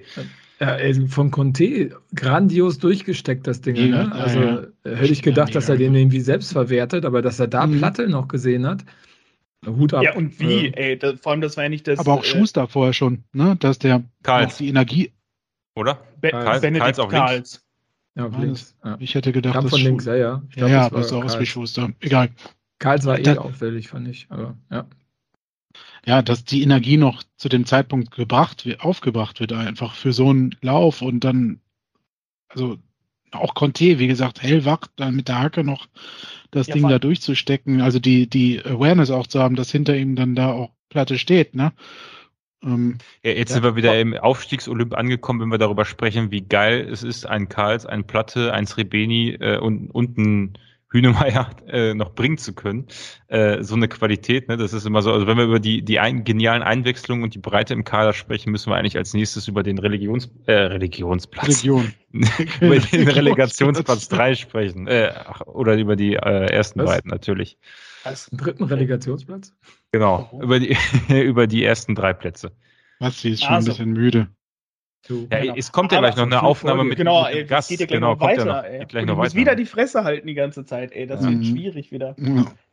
ähm, aber, aber, gut, ich, ihr müsst dann einfach die Fragen stellen. Ich halte, ich halte mich wie jedes Mal. Ja, ihr schon wieder vom Aufstieg fantasiert. Also unsere äh, Hörerschaft hat ja in der Umfrage zu 55 Prozent abgestimmt, dass, wir, dass das noch nicht der Aufstieg war. Aber 45 Prozent sind schon fest davon überzeugt, dass das diese Saison gelingt. Also mal gucken. Die mir nicht? Nee, 45 zu 55, glaube ich, war es. Pi mal ungefähr. Ey, liebe Alles Zuhörer, was ist denn los? Ich meine, was, was geben wir uns denn die ganze Zeit so Mühe, euch zu indoktrinieren mit, mit, mit mhm. Aufstiegswahnsinnsfantasien und, und, und dann sagt ihr nach drei Spieltagen, wo wir auf Platz, ich glaube, drei stehen wir jetzt gerade, äh, nicht hundertprozentig fest von einem Aufstieg ausgeht. Was ist denn los mit euch? Mühe, Mühe geben ist auch noch ein Stichwort. Dann können wir auch weitermachen. Äh, äh, wir haben ja auch die Umfrage gestartet, ob euch das mit den mit den Gästen so gefällt. Es war eine überwältigende Mehrheit dafür, das weiter so zu machen. Deswegen, also gleich freuen wir uns auch schon. Ich habe ihn schon kommen sehen, unseren Gast. No. Mhm. Ich sag, meinen, ich sag meinen Kindern auch immer, ich sehe das Christkind kommen. So, jetzt lassen wir mal hier weiter hier das Spiel abhaken. Ja, es gab ja noch eine Sache in der, äh, nach dem 4 zu 2, die wurde auf jeder Rückblende ähm, ausgeblendet, äh, in jeder Zusammenfassung ausgeblendet, weil irrelevant. Äh, aber mich würde da die Stadionsicht tatsächlich nochmal interessieren. Ähm, also man denkt eigentlich ganz klares Abseitstor. Äh, und eigentlich sowieso scheißegal, weil wir 90 plus 4 sind oder so und das Spiel schon längst abgepfiffen werden so, hätte abgepfiffen werden sollen. Äh, habt ihr mitbekommen, dass der, na, jetzt weiß ich gar nicht mehr, wer hat's denn geschossen? Ähm, Obermeier. Obermeier, dass der eigentlich gar nicht im Abseits stand. Also müsste er mitbekommen haben, weil auf einmal Freistoß aus dem Mittelfeld war am Ende. Aber wie, was war das für Minuten im Stadion? Äh, also drei Minuten so, Review oder so wieder. So, ne? Ja, ja, ja. Das hat es wurde so ewig gemacht ziemlich lange so. Ja, oh. ja. Und, und selbst das wurde abgebrochen, weil es zu lange gedauert hat. Ja, genau, das hat dann nicht gelohnt. Und dann gab es äh, Wechselgesänge, scheiß DFB. Ja, die Hannoveraner haben das nicht so wirklich mit, mit, also verstanden. Also bei uns ist das angefangen und die haben doof geguckt. Und dann irgendwie, irgendwann haben sie dann auch mal eingesetzt. Es war in dem Moment schon scheißegal, ne? Also abseits ja. aber nicht. Also klar, fünf ist auch schön, ne? Umso mehr Tore, umso besser. Wer weiß, wofür man es braucht. Aber ja, also da waren alle nur noch so, hey, jetzt pfeif ab, wir wollen jetzt feiern. Also. Ja, also vor allem, es hat ja auch keiner verstanden, weil es sah, wo er das Tor geschossen hat, sah es klar nach Abseits aus. Der hat die Fahne auch direkt gehoben. Daher bin ich ausgegangen, so, hey, was diskutieren die da jetzt so lange? Und dann dauerte das halt noch mal halt so ewig lange. Und dann denkst du, jetzt haben sie es. Und dann dauerte es einfach noch länger. Und das konnte ich im Stadion absolut nicht nachvollziehen, wie in aller Welt so eine Frei äh, so eine Abseitssituation, wo du doch diese Linien da sofort anlegen kannst und so. Wo ja, es, ich, es war halt tatsächlich eine vorher eine Abseitssituation im Mittelfeld. Also das war ja das Kuriose. Uli Potowski hat ja auch völlig, der ist ja fast ausgerastet da im Kommentar. er hat gesagt, was dauert das denn jetzt hier? Das ist doch unfassbar. Also, so lange. Ja. Das gibt's ja, das dauert ja wieder ewig. Also ich glaube, der hat das zehnmal den Satz gesagt. Ähm, Ich ja, war also sehr verwundert, dass der Freistoß dann fast an der Mittellinie war. Ne? Also ja, das, das haben sie auch nie aufgelöst. Also ich habe noch nee. keine Zusammenfassung gesehen, wo da überhaupt Abseits war. Nee, Weil man nicht. muss sich mal überlegen, der Angriff ging ja eine Zeit lang. Äh, das ja. heißt, das Abseits war wieder an irgendeiner völlig irrelevanten Stelle vorher. Äh, mhm. Und äh, Obermeier selbst stand ja offensichtlich nicht im Abseits, sonst hätte es ja den Freistoß da nicht gegeben. Also ja, gut, dabei, na, keine Ahnung, was sie da alles überprüft haben. Wahrscheinlich noch 18 vorher, wo ich mir, also ich meine, letztendlich, wenn es das entscheidende Tor gewesen wäre, äh, wäre es natürlich was anderes gewesen. Und ich finde es ja auch gut, dass eine gewisse Sorgfaltspflicht, also dass man es dann durchzieht und genau nimmt, ist ja eigentlich gut. Aber die Dauer ist natürlich enorm gewesen. Ne? Na, also vor allem, das bin ich auch wirklich gar nicht mehr gewohnt gewesen, dass so eine, dass so eine VAR-Entscheidung auch wirklich so lange dauert. Also da dachte ich wirklich, die Zeiten haben wir jetzt hinter uns. Das machen wir jetzt schon ein paar Jährchen. Vielleicht haben die schon abgebaut und müssten erst wieder alles aufbauen und hochfahren, dieses Thema. ja, ja, wahrscheinlich. Den Monitor schon abgemacht. Ausgemacht. genau. Der Azubi hat schon die ganzen Kabel rausgezogen. ja, Moment, wir müssen das erst wieder zum Laufen Tisch. kriegen. Verflucht. ja, ähm, ja, was ziehen wir denn für ein Fazit raus? Boah. Nach, den, nach dem Spiel. Ah, ich ich, ich habe einen Vorschlag. Harakiri können wir. nee, ich habe für, äh, hab für das Spiel einen guten Vorschlag äh, zum Abschluss jetzt äh, an Einspielern von Lukas Kwasniok, äh, der vielleicht das Spiel ganz gut. Der, der redet äh, fast mehr als ich hier. Als wir. Bei all der Sachlichkeit natürlich auch, die ich äh, versuche hier auf der PK rüberzubringen. Ähm, ich wollte es vielleicht auch nochmal untermauern. Es war echt ein mega geiles Zweitligaspiel. Und ich weiß, dass sie in Hannover jetzt äh, logischerweise nach den negativen Dingen suchen und bei uns nach den positiven. Aber boah, eigentlich musst du heimfahren und sagen, boah, danke, danke, dass wir äh, hier heute alle das äh, so geleistet haben, vor allem die Spieler. Ja, ist doch ein gutes Fazit, oder, Kevin, weil absolut. du danach gefragt hast. Ja, absolut. Das, ja. Ich wusste ja, dass du wie immer bestens vorbereitet bist und dieses Statement von ihm hast, weil ich äh, kennt man gar nicht so, ne? Er, lässt sich natürlich auch, betont, leicht, lässt auch sich auch leicht sagen, ne, nach so einem Spiel. Nee, aber er, er, er betont ja sogar noch explizit, dass er sonst darum bemüht ist, äh, eine, wie nennt das, eine neutrale oder eine, weiß ich nicht, gesettelte Statement abzugeben, ähm, ein professionelles Statement abzugeben. Ähm, aber da siehst du in dem Moment, wie wie viel Spaß ihm der Job jetzt hier macht, ne? also wie, wie viel Spaß der Job mit der Mannschaft macht. Ja klar ist das einfacher nach so einem Spiel, nach so einem Sieg. Natürlich. Aber ähm, äh, ich, ich finde, das ist ein, ein wichtiges Indiz. Ne? Also so eine Aussage ähm, lässt sich ein Trainer nicht oft zu hinreißen. Ne? Das stimmt. Schon, also da gab es nicht so viele Spiele. Spiel, Bitte, Marco? War schon ein besonderes Spiel. Ne? Also ich kann mich, also ja. Also ich weiß nicht. Zweimal zurückgelegen. Letzte, das letzte Spiel, was so geil war. Ich meine, zu Hause ist dann auch immer was anderes, als wenn du auswärts gewinnst und so. Also das war schon, das waren so, habe mich zurückerinnert an die guten alten Zeiten, äh, ne? also was ich damals vor 30 Jahren. Sowas, äh, ja. ja, genau, also das war schon äh, ganz feine Kost. Ja, ich habe uns auch äh, quasi in meinem geistigen Sinne äh, in den Armen liegend mit Bier überschüttet äh, da auf der Süd rumfliegen sehen, ja. Tatsächlich. Ja, es, ja, es gab Bier. Also es gab die ein oder andere Bierdusche mhm. während des Spiels, gab es. Ja, aber das ist halt, ähm, dass wir da wieder hingekommen sind, ist halt geil, ne? Also das. Ja. ja. Ich hoffe, es ähm, geht auch so weiter. Es sah, ja, sah ja wirklich so aus, als würde der Spielstil in der, Grundan, in der Grundveranlagung geändert werden unter Kwasniok, mhm. so finde ich letzte Saison. Was ja, nicht so heißt, dass Lama, wir, ne, auf also nachher war es ja auch schon deutlich offensiver, vor allem auswärts, das muss man schon sagen. Also es hat sich ja da auch schon gefunden und gefangen gehabt in der Saison, aber das ist jetzt nochmal ein anderes Niveau, ne? Ja. Und tatsächlich sind offenbar auch diese, also zumindest einige äh, Neuverpflichtungen echt gute Verstärkungen. Ne? Also das Team ist echt breit aufgestellt, muss man mal sagen. Ja, jetzt haben wir Pieringer und ich meine, die vier in äh, Wernigerode lassen wir mal außen vor, aber jetzt, dass er jetzt auch wieder gescored hat, ne? Und mhm. ich meine, der hat ja diese hundertprozentige Kopfballchance dann noch zwischendurch. Also ich glaube, ja. Kopf ist nicht so sein Ding, ne? Also habe ich so ein bisschen das Gefühl. Also ich glaube, da hast du jetzt mit Platte und Pieringer zwei Alternativen, ey, das ist schon, schon ganz fein. Also wenn wir jetzt noch die Abwehr so ein bisschen routinierter, äh, äh, weiß nicht, äh, kaltschnäuziger hinkriegen. Ja, ich glaube, das kriegst du aber schwer hin, wenn du so ein Fußball spielst. Ich, glaub, ich weiß nicht. Ja. Also es ist genau das, was da passiert ist. Also das wird doch den Van der Werf und dem Hut nicht normal passieren. Also es kann, wenn die beim nächsten Spiel oder in zwei, wenn die da wieder sozusagen, ja, das also meine ich ja gar nicht. Ne, aber ich ja gar nicht. Also das, das passiert ja einmal in deiner Karriere oder vielleicht zweimal. Ja, aber, aber ich meine das, ja aus Fehlern lernst du, weißt du. Tor an. Da, stehen, da steht der, der, der, Torwart, der das Ding an die Latte lenkt. Und da stehen mindestens zwei Abwehrspieler von Paderborn und zwei Hannoveraner Spieler. Die Paderborner Spieler gucken zu, die Hannoveraner Spieler gehen auf den Ball.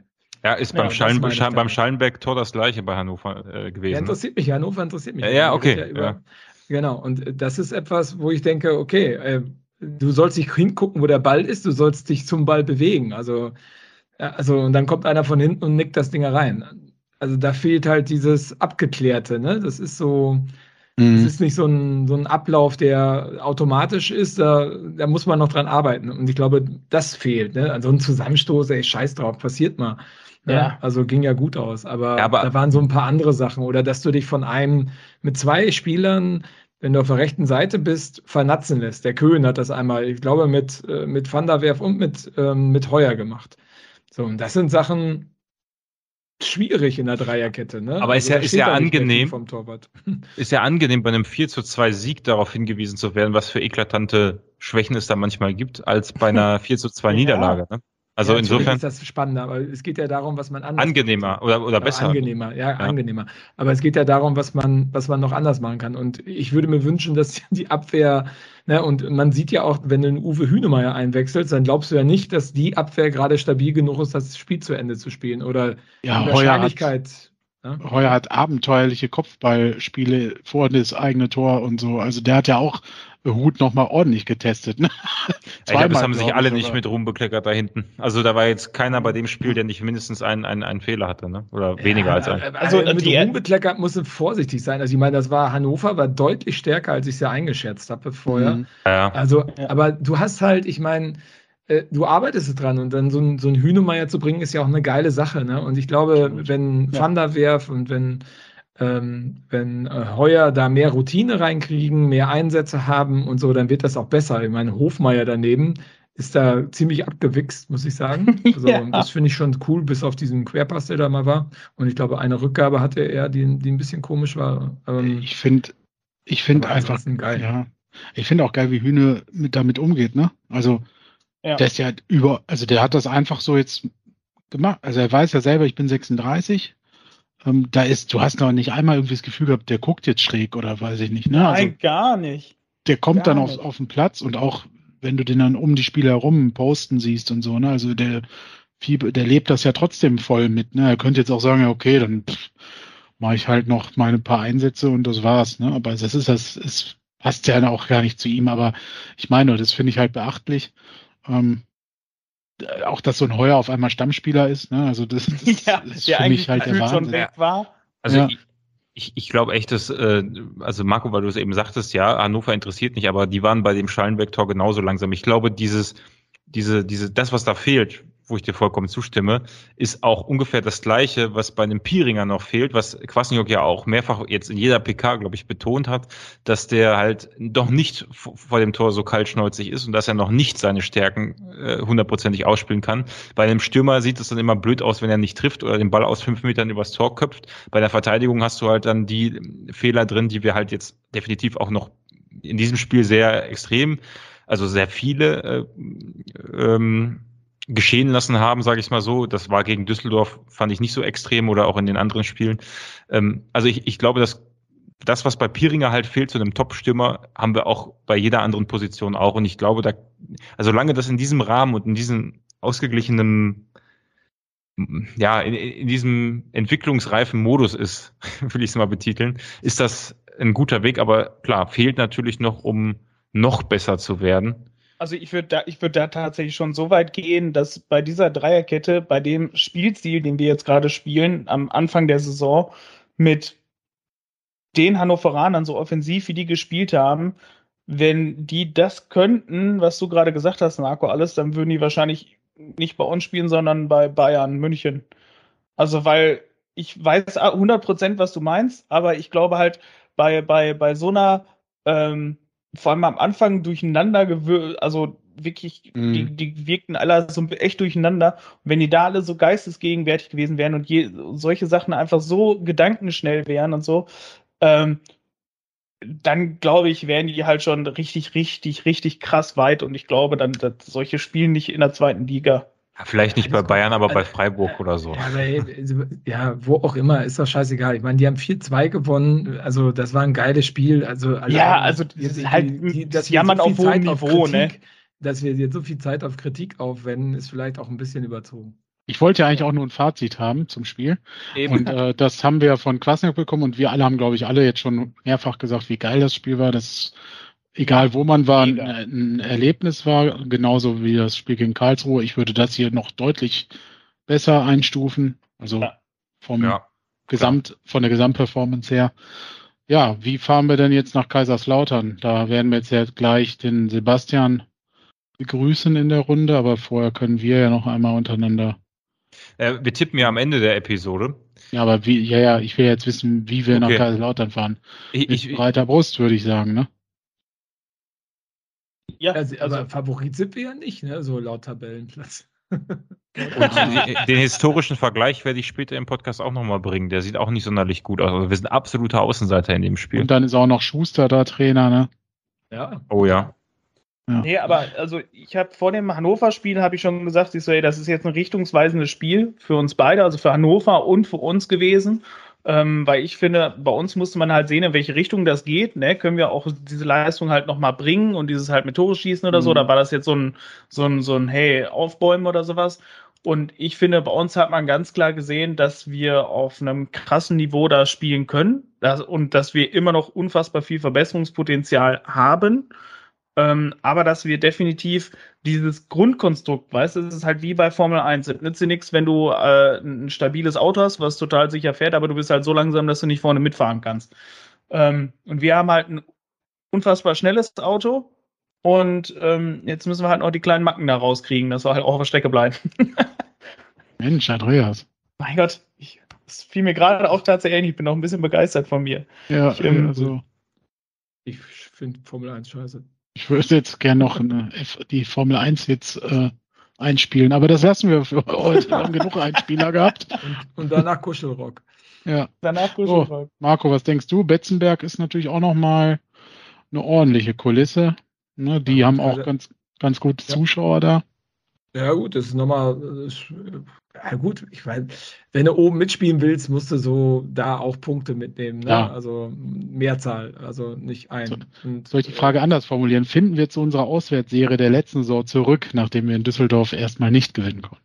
Ja, ich glaube, dass die Mannschaft auch in Düsseldorf äh, schon äh, mit sehr erhobenem Kopf gespielt hat und ich glaube, dass das auf dem Betzenberg nicht anders sein wird. Und ähm, ich glaube auch, dass Kaiserslautern ein wenig überschätzt wird. Von daher ja, die haben, glaube mhm. Ich, glaube, die haben so eine Anfangseuphorie, die du natürlich, die haben halt ein, das Glück, dass sie äh, bisher nicht verloren haben. Ne? Also das, sie, das macht mit so einem Aufsteiger sicherlich ziemlich viel. Und wenn du dann gegen äh, St. Pauli, glaube ich, St. Pauli mhm. gewinnst, mhm. Ja. ist das halt schon eine, eine gute Sache. Ne? Und durch ja, die Relegation Hannover ja auch. Genau, Hannover auch. Durch die Relegation aufgestiegen gegen Dresden. Also da hast du schon so ein bisschen so ein traditionelles, also durch Traditionsmannschaften durchgefegt, in Anführungsstrichen. Ähm, ja. ja.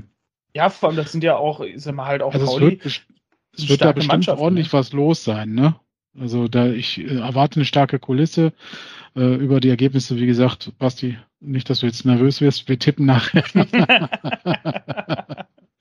wir jetzt oder nachher? Nachher. Ja, also Andreas und Marco muten sich jetzt gleich für gefühlt zwei Stunden und äh, Basti wird dann gleich unseren Gast begrüßen und ich glaube, dann mit können wir uns auch jetzt. Ja, ich habe noch zwei äh, Sachen rund um den Spieltag gehabt. Ach so, ähm, stimmt, die Kategorie verge äh, die vergesse ja, ich. Ja, deswegen, immer. ich wollte aber ich habe gedacht, ja, ist ja, machen wir erstmal das Sportliche. Ähm, ich glaube auch übrigens, dass es ein absolut schweres Spiel gibt gegen Lautern. Äh, ich glaube, es haben St. Pauli und äh, Hannover und gegen wen haben sie Kiel. Alles jetzt keine Laufkundschaft, äh, etwas unterschätzt oder naja, nicht ohne Grund haben die da nicht besonders gut ausgesehen. Ähm, vielleicht auch wieder der richtige Zeitpunkt gewesen zum ersten Spieltag, dass die Hannover hatten äh, und die da echt nicht so in die Pötte gekommen sind. Aber wie auch immer, äh, wird, glaube ich, ein schweres Spiel. Kulisse wird schwer. Aber ähm, wir werden das trotzdem rocken, hören wir ja später. Ansonsten rund um den Spieltag gab es gab doch im Kicker einen interessanten Artikel über Lukas Kwasniok. Äh, der Titel war Mir geht es darum, die Ich-AGs zu bremsen. Im Artikel selber kommt das nur in einem Nebensatz irgendwie vor, aber im, für den Titel hat's gereicht. Ist ja fast so wie bei uns mit unseren äh, Podcast-Titeln, die wir so auswählen. Ja. Äh, was ich interessant fand, in dem Interview hat er gesagt, wie lange geht das gut? Bis maximal Mitte 50 will er Cheftrainer sein. Da musste ich nochmal nachgucken. Er ist 41, also wir haben noch ein bisschen Zeit. Der anspruchsvolle Job fördert körperlichen Tribut und er kann sich auch ein Leben abseits des Fußballs gut vorstellen. Zum Beispiel im Sport, Sponsoring, in der Verwaltung und auf dem Bau ist er eh schon tätig gewesen. Ähm, ja, fand ich interessant, verlinke ich in den Show Notes den Artikel. Haben wir dazu irgendwas zu kommentieren?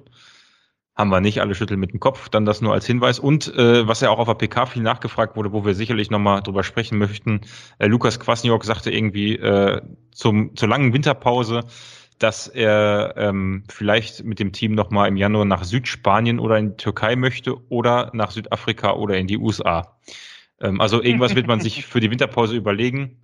Ähm, war auf jeden Fall vor dem Spiel ein heißes Thema auf der PK auch. Naja, die Winterpause äh, bringt halt neben diesem unheimlichen, schwachsinnigen Katar-Konstrukt auch die Probleme mit, dass die ganzen Vereine über zwei Monate, Monate. 80 Tage mitten Boah, in der Saison was? Nichts mehr haben, was sich um Wahnsinn. den lokalen Fußball dreht. Ne? Ich meine, in der Sommerpause ist es ja immer so gewesen, dass dann so war halt Sommerpause und dann gab, wurde die Sommerpause aufgefüllt mit irgendeinem WM, EM Zeugs. Und jetzt ist es mitten in der Saison. Also ich meine, da muss man vielleicht als Verein auch kreativ werden, wie man sich selbst so ein bisschen im Gespräch verhält. Ne? Also ist so. Also bricht äh, eine Einnahmequelle vor Weihnachten auch noch weg. Ne? Also ja äh, auch nochmal äh, Einnahmen, die auf dem Wintertransfermarkt vielleicht auch wichtig wären. Ähm, sind da, glaube ich, dann schon drei, je nachdem, wie der Spielplan ist, drei oder vier Heimspiele, glaube ich, die einem da flöten gehen können. Ähm, ist schon beachtlich, mal abgesehen davon, dass sie keine Spielpraxis haben. Also wir werden wahrscheinlich eine, eine Menge Testspiele sehen, eventuell sogar von Mannschaften aus der gleichen Liga oder so. Ich weiß, keine Ahnung, du musst ja irgendwie die Form auch behalten. Ich meine, zweieinhalb Monate, äh, da kann es auch mal gut passieren, dass wenn die Rückrunde losgeht, deine Mannschaft vollkommen außer Form ist, ne? Weil die ja, ja auf jeden Fall. Ja, wirklich. Also, also im Endeffekt ist das eigentlich die große Sommerpause, die wir jetzt nicht so sehr hatten, weil es so früh wieder losging. Ne? Also eigentlich mhm. der, ja, nur halt mitten in der Saison halt. Ne? Mitten in der Saison, ja. ja. Ganz großer, ganz großer Schwachsinn. Also wer also, den Scheiß durchgewunken hat, das. Ähm, die hassen den Fußball, definitiv. Ja, ich finde es Egal, aber gut, da kann man eine eigene Sendung drüber machen. Genau, ähm, ich wollte es nur erwähnen, dass das gerade äh, in Diskussion ist. Wird sicherlich was Spannendes geben. Ähm, damit sind wir durch. Ja, dem wahrscheinlich ja dann eher nicht. Die haben, glaube ich, über Woche, Weihnachten, glaube ich, also ich meine, für die Spieler ist es natürlich gut, jetzt mal so gesehen, äh, das ging ja jetzt schon seit Corona Schlag auf Schlag mit den Spielen. Also ich war gefühlt jede Woche fast ein Fußballspiel und die Mini-Sommerpause ähm, tut wahrscheinlich auch nicht, zumindest körperlich, ähm, so schlecht. Äh, was ein Satz. So, damit sind wir durch, oder? wir ja, gehen rüber. Ja, wir hören uns alle gleich wieder, beziehungsweise Andreas und Marco dann am Ende und Kevin, wir gehen jetzt rüber mit unserem Gast und sprechen über Kaiserslautern. Bis dahin das neue, den neuen Song genießen Stimmt. und den Text lernen. Nochmal lernen. Genau, bis gleich. Ich wünsche euch viel Spaß mit dem, mit dem Sebastian und ähm, bis später. Ciao. Ciao.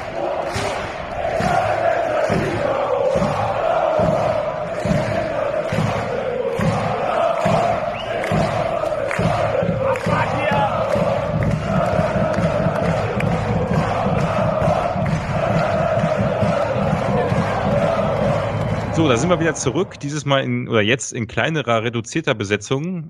Kevin ist noch dabei. Jojo. Und wir haben einen weiteren Gast, und zwar den Sebastian. Hi. Servus und Hallo, würde ich jetzt in unserem Podcast sagen. Servus und Hallo. Dann erklär doch mal, was heißt denn unser Podcast? Ähm, und ähm, ja, genau, wo, wo findet man dich sonst so und hört dich sonst so?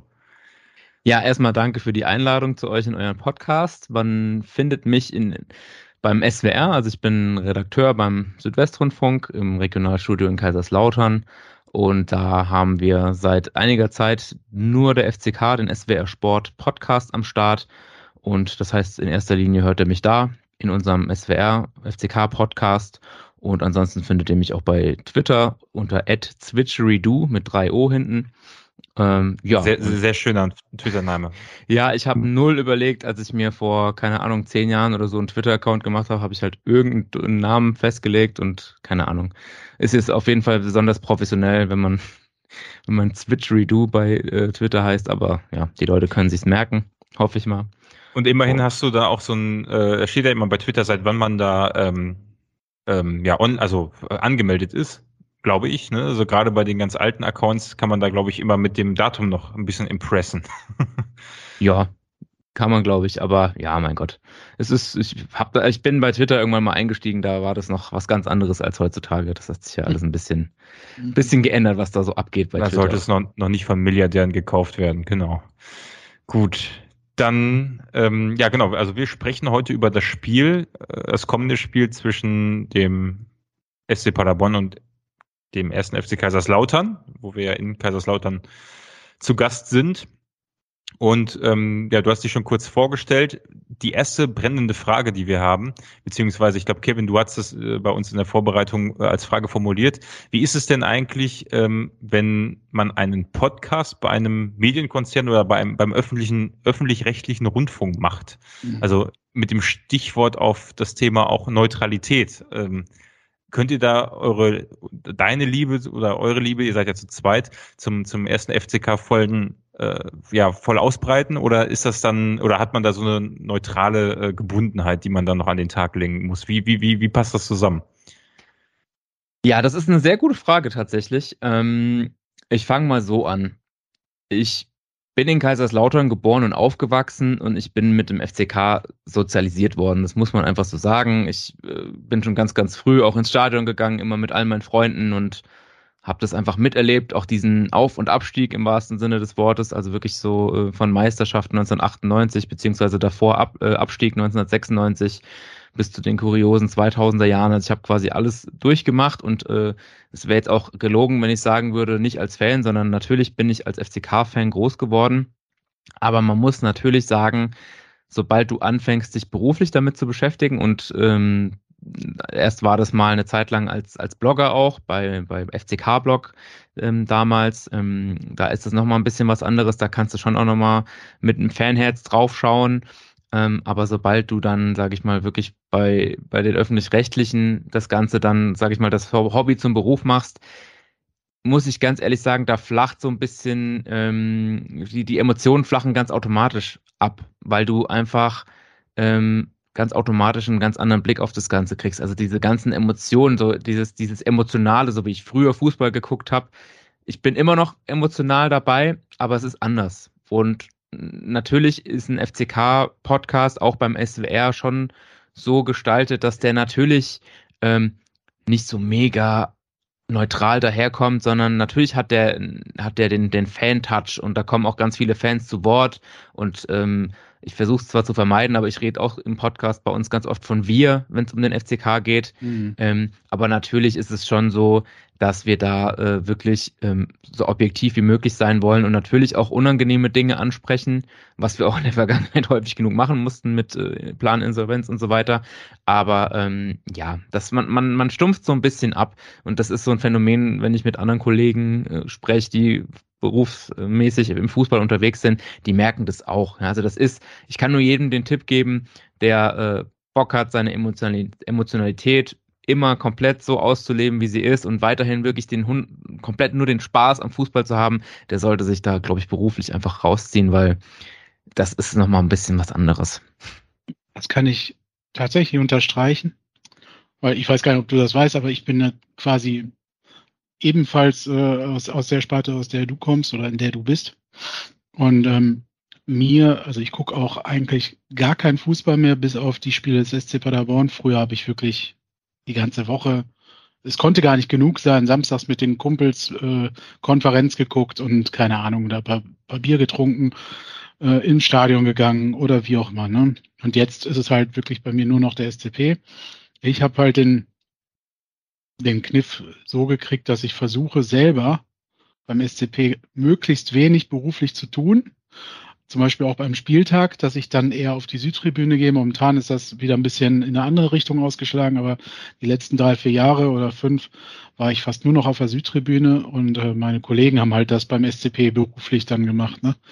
Ähm, oder meine Angestellten auch. Und das hat mir dann so ein bisschen wieder die Chance gegeben, wieder emotional so zurückzufinden hier, ne? Mhm. Und äh, deswegen bei uns, äh, da bin ich auch froh, dass äh, der Padercast da äh, ja unabhängig ist. Ich muss natürlich trotzdem ein bisschen aufpassen, auch was ich sage, ist ja klar.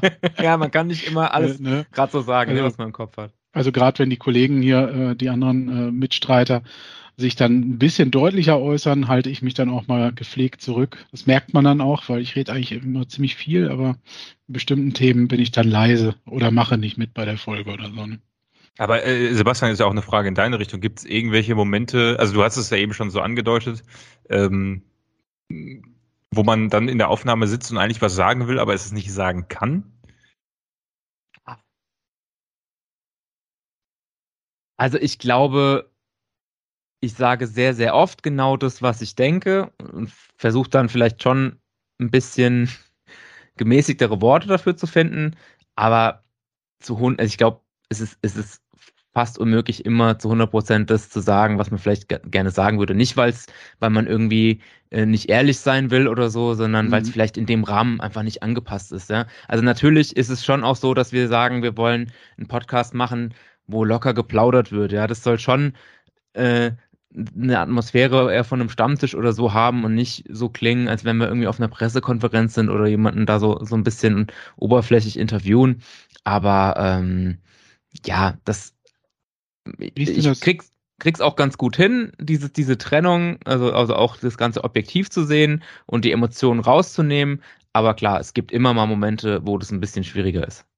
Was für ein Feedback kriegt ihr denn von Fans? Also gibt ja auch unterschiedliche Fanlager. Also sagen wir mal, vielleicht habt ihr auch mit der Fanszene mal zu tun, das weiß ich nicht. Ein bisschen intensiver ist ja manchmal auch ganz nützlich. Oder ihr habt eher mit gemäßigten Fans zu tun und ich, finde ich immer ganz interessant, das Feedback, was man bekommt. Ne? Also wir kriegen ja auch Feedback aus allen möglichen Richtungen und das finde ich immens wertvoll, um auch sich selber ein bisschen zu reflektieren. Ne? Mhm. Also wir kriegen ziemlich viel Feedback. Ich bin da quasi auch bei Twitter, was das angeht, ziemlich aktiv und wir sammeln auch vor jedem Podcast zum Beispiel bei Twitter halt Fragen an die Gäste oder auch immer mal wieder Audio-Schnipsel, äh, die wir dann einspielen, also dass die Leute ihre Frage per Audio schicken. Ähm, klar, das sind dann schon in der Mehrzahl gemäßigte Fans oder ich sag mal in Anführungszeichen normale Fans, wobei da ist die Frage, was ist ein normaler Fan? Aber es ist jetzt meines Wissens nach nicht so, dass wir besonders viele Leute haben aus der aktiven Fanszene, wobei ich es natürlich auch nicht weiß von allen. Ja, ich, ich weiß nicht, was sich hinter allen ähm, Pseudonymen bei Twitter, was sich dahinter versteckt. Ähm, wir werden sicher auch Zuhörer haben aus der aktiven Fanszene, ähm, aber die halten sich da, glaube ich, bei uns schon noch mal ein bisschen zurück. Das ist ja ähm, und das verstehe ich auch und das ist gar nicht als Kritik gemeint, aber die aktive Fanszene hält sich ja was uns Journalisten angeht und vor allem auch äh, uns öffentlich-rechtliche Medien angeht oder generell sehr stark zurück. Also da ist ja schon eher so eine, ja, Anti-Haltung ist vielleicht zu viel gesagt. Teilweise ist es so, teilweise ist es nicht so, aber das ist eine, eine, eine Zurückhaltung. Also da ist es jetzt nicht so, dass wir da offene Türen einrennen, wenn wir sagen, hey, ähm, wie sieht's aus? Habt ihr Bock, dass wir mal irgendwie drei, vier Leute aus der aktiven Fanszene einladen als Gast? Fände ich geil, aber ich weiß, dass es unglaublich schwierig ist ist unglaublich schwierig, weil ich glaube, das richtige Wort wäre Vertrauen. Ne? Also das muss man echt Absolut. alles aufbauen. Ne? Ich glaube, es ist viel Vorsicht dabei, Skepsis. Ähm, ähm, Sage ich was Falsches oder etwas, was auch innerhalb der Szene dann falsch rüberkommt. Mhm. Ne? Also was kann ich sagen als jemand aus der Szene? Mhm. Ähm, ja, ja, das Gefühl habe ich tatsächlich auch. Ähm, wir hatten immer, also nicht ich, aber äh, diverse Mitstreiter aus diesem, aus unserem Podcast Kontakt schon zur Szene auch intensiven. Deswegen war das immer ganz gut. War natürlich jetzt auch nicht wöchentlich jemand bei uns zu Gast, aber man hat trotzdem so ein bisschen irgendwo Rückmeldung bekommen. Mhm. Allein unser Jingle äh, quasi von unserem Podcast ist, haben wir auch quasi von der Fanszene aufgenommen bekommen und zur Verfügung gestellt bekommen. Also das fanden wir immer ganz wichtig, aber Das ist mhm. natürlich auch schwierig und ich glaube, in Kaiserslautern ist auch nochmal was anderes als in Paderborn. Ne? Ja, ich glaube, ähm, also bei uns spricht man auch oft von der FCK-Familie. Ich könnte mir jetzt aber vorstellen, ähm, dass das bei euch einfach noch so ein bisschen, weil es ja ohne jetzt irgendwie auch das abwerten zu meinen, es ist ja doch ein bisschen ein kleinerer Rahmen, sage ich mal, was die Fanszene angeht jetzt im Vergleich. Ne? Also ähm, ich, ich könnte mir vorstellen, dass einfach das bei euch vielleicht ein bisschen, ne, wenn es weniger Personen sind, die da aktiv sind, dass man sich halt untereinander irgendwie besser kennt oder öfter mal über den Weg läuft und dass es da vielleicht einfacher ist, äh, in Kontakt zu treten oder regelmäßig sich auszutauschen, als jetzt bei uns. Ich muss dazu sagen, es ist bei mir schon so, dass ich, dass es mir wichtig ist, auch zu vermitteln. Ich bin kein, ich bin auf jeden Fall ein Journalist. Ich bin, kann auch sehr, sehr kritisch sein. Ich kann das Ganze auch total objektiv betrachten. Aber ich bin per se schon mal niemanden, der irgendjemanden was Böses will. Vor allem niemanden im FCK-Umfeld. Ja, also es, es gibt ja äh, Kolleginnen und Kollegen, die mit einer gewissen Intention an irgendwas rangehen und vielleicht ähm, ja vorhaben, da ja einfach Unruhe zu stiften. Das ist äh, auch in Kaiserslautern schon oft passiert durch die Boulevardmedien ähm, und auch einfach, weil das Umfeld relativ äh, ja äh, emotional aufgeladen ist und es dann manchmal nur so Kleinigkeiten braucht, um irgendwie so eine kleine Explosion herbeizuführen. Mhm. Aber mir ist wichtig, dass ich ich bin, ich bin ein normaler Journalist, aber in Anführungszeichen auch wiederum kein normaler Journalist, weil ich einfach weiß, was den Leuten der Verein bedeutet, weil ich hier groß geworden bin, weil ich hier aufgewachsen bin. Ich bin kein Zugezogener, ich bin niemand, der irgendwie so extrem von außen drauf guckt, sondern ich bin schon jemand, der das Ganze eher von innen betrachtet. Ich bin jemand, der seine Jugend in der, komplett in der Kurve verbracht hat. Ich war zwar nie Teil von der Ultragruppierung, aber ich war immer sehr, ähm, mhm. sehr, sehr nah an der aktiven Fanszene dran äh, und total, also teilweise auch alles auswärts gefahren und so und äh, stehe jetzt auch immer noch ab und zu mal wieder in der Kurve drin, einfach um dieses Feeling zu haben, ja, weil ja. das ist das ist auch das, was ich mit dem Abstumpfen gemeint habe. Du sitzt halt auf dieser Pressetribüne und natürlich du, du genießt auch die mhm. Vorzüge, die das hat. Du hast einen entspannten Sitzplatz, du brauchst dir keinen Stress machen, ähm, es gibt immer was zu trinken und so, alles cool, aber man muss sich da schon auch ab und zu nochmal, ja, erden, weiß nicht, ob das das richtige Wort ist, aber ich habe dann schon Bock, auch ab und zu mal wieder in der Kurve zu stehen, einfach dieses Gefühl wieder zu spüren und einfach so diese, diese direkten Reaktionen der Leute zu haben, so eng miteinander zu stehen ja. und zu sehen, so was abgeht, wie die Leute um mitzittern. Ne? Mhm, ja, und das, das gehört einfach für mich auch dazu. Von daher bin ich dann irgendwie doch kein normaler Journalist, der das Ganze begleitet, sondern ja, das, also mir liegt die, dieses Ganze, was da mit dranhängt, die ganzen Leute, das Umfeld, der Verein, liegt mir schon am Herzen. Was nicht ausschließt, dass ich trotzdem auch mal den Finger in die Wunde legen kann, wenn irgendwas kacke läuft. Und das ich habe mir auch nicht immer Freunde gemacht, das gehört einfach dazu, das gehört zu meinem genau. Job. Aber wenn ich an jemand rantrete und irgendwas äh, frage will oder jemanden einladen lade in unserem Podcast, dann ist es nicht, um irgendwie jemanden vorzuführen, sondern dann ähm, kann ich einfach nur sagen, aus vollster Überzeugung, dass ich ein, dass, dass man mir da vertrauen kann und ich dann niemanden irgendwie in die Pfanne hau. Ja, ich glaube, das Thema Vertrauen schließt diesen, diesen Rahmen ganz gut ab an der Stelle.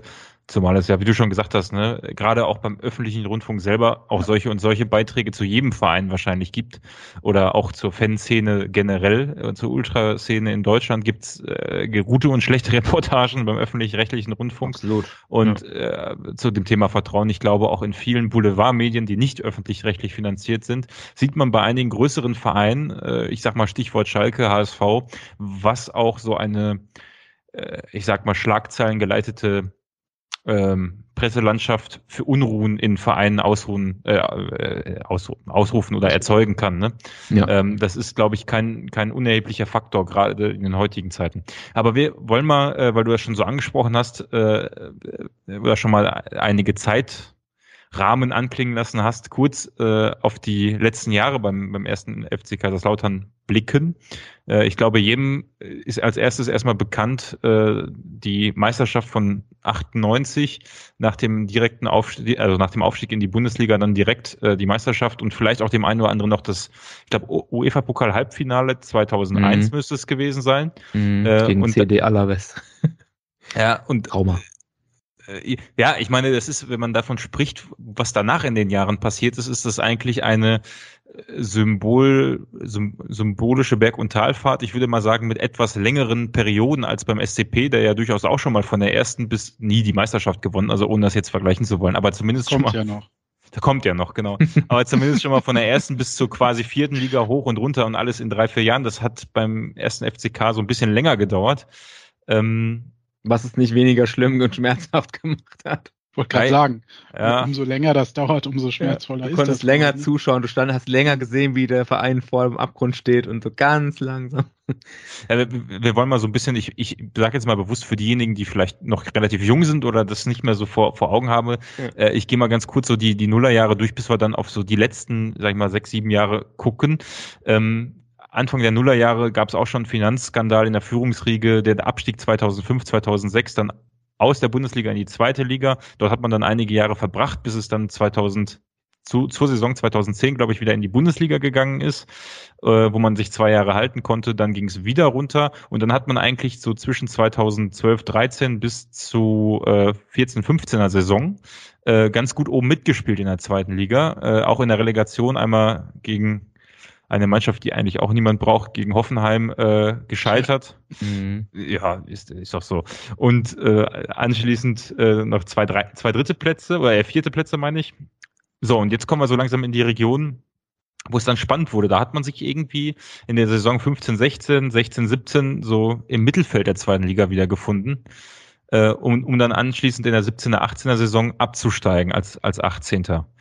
Ähm, was, also war das eigentlich, also was war das eigentlich vorstellbar damals, was aus dem Verein passieren würde? Weil das ist ja schon, sag ich mal, ich glaube, der erste Abstieg in der Historie gewesen in die, in die dritte Liga oder nicht ja. ganz, na, nicht ganz der erste, oder doch müsste der erste gewesen doch, sein, ne? Ja. ja. Wie ging's, also was hast du damals gedacht, wie es jetzt weitergehen muss und äh, wie waren die, die Folgejahre dann in der dritten Liga so für deinen Gemütszustand als Fan und eben auch als ähm, ja, neutraler oder halbwegs neutraler Beobachter.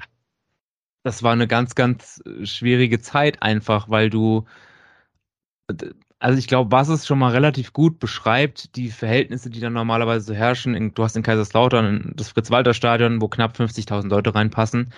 Und dann könnt ihr euch ja schon mal gut, ganz gut vorstellen, glaube ich, wie, wie gut ein 50.000 ähm, Zuschauer fassendes Stadion in die dritte Liga passt. Also ich glaube, die, die, die erste äh, Erinnerung, die ich so an die dritte Liga habe, wie ich dann da äh, im Fritz-Walter-Stadion saß und irgendwie, ich glaube, Sportfreunde Lotte oder so als Gast da waren. Und, oh ja, auch, auch immer bei uns beliebt zitiert. Ich, der hässliche Papa. Warst du mal in Lotte auf dem Parkplatz? Nee, da war ich noch nicht. Mitten auf einem Bauernhof in, in, im größten Matsch. Ich meine das auch überhaupt gar nicht. Also alles, was ich dann jetzt sage, ich meine es überhaupt nicht, nicht böse oder abwertend, aber das ist dann so, da dachte ich, mein Gott, wie krass ist dieser Verein gefallen, ja? Also äh, wie, wie tief bist du gefallen? Ich meine, es ist ja nach wie vor so, dass man beruft sich in Kaiserslautern immer auf die Tradition. Jeder Neuzugang, der kommt, schwärmt davon, der FCK ist ein Traditionsverein, gehört eigentlich in die Bundesliga, tolle Fanbase und so. Ist auch alles so.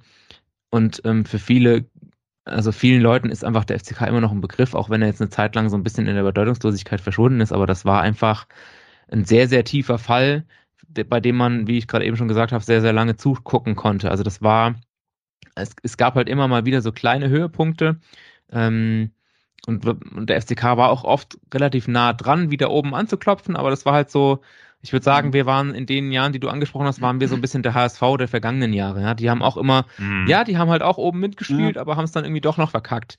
Und so es dann irgendwann das Geld, ne? Genau. Und dann kommst du und das, ich habe das jetzt in letzter Zeit auch schon öfter gesagt und ähm, Bremen und Schalke haben es jetzt geschafft und sind wieder hoch, aber mal gespannt, ob die sich oben halten können. Wenn du einfach mal eine Zeit lang als großer Traditionsverein oder als großer Verein, der eigentlich andere Ambitionen hat in dieser zweiten Liga, festhängst und das dann irgendwann nicht mehr klappt und dann vielleicht auch noch die eine oder andere Verzweiflungsentscheidung dazu kommt und einfach über längeren Zeitraum, was bei uns auch der Fall war, schlechte Transfers getätigt werden, Leute in, in der Führung ähm, aktiv waren, die einfach, das muss man so sagen, keine Ahnung hatten von dem, was sie da machen dann rutschst du irgendwann ganz, ganz schnell unten rein und dann ist es verdammt hart, der Abstiegskampf in der zweiten Liga und dann schwuppdiwupp ja. bist du abgestiegen also, und dann findest du dich in der dritten Liga wieder.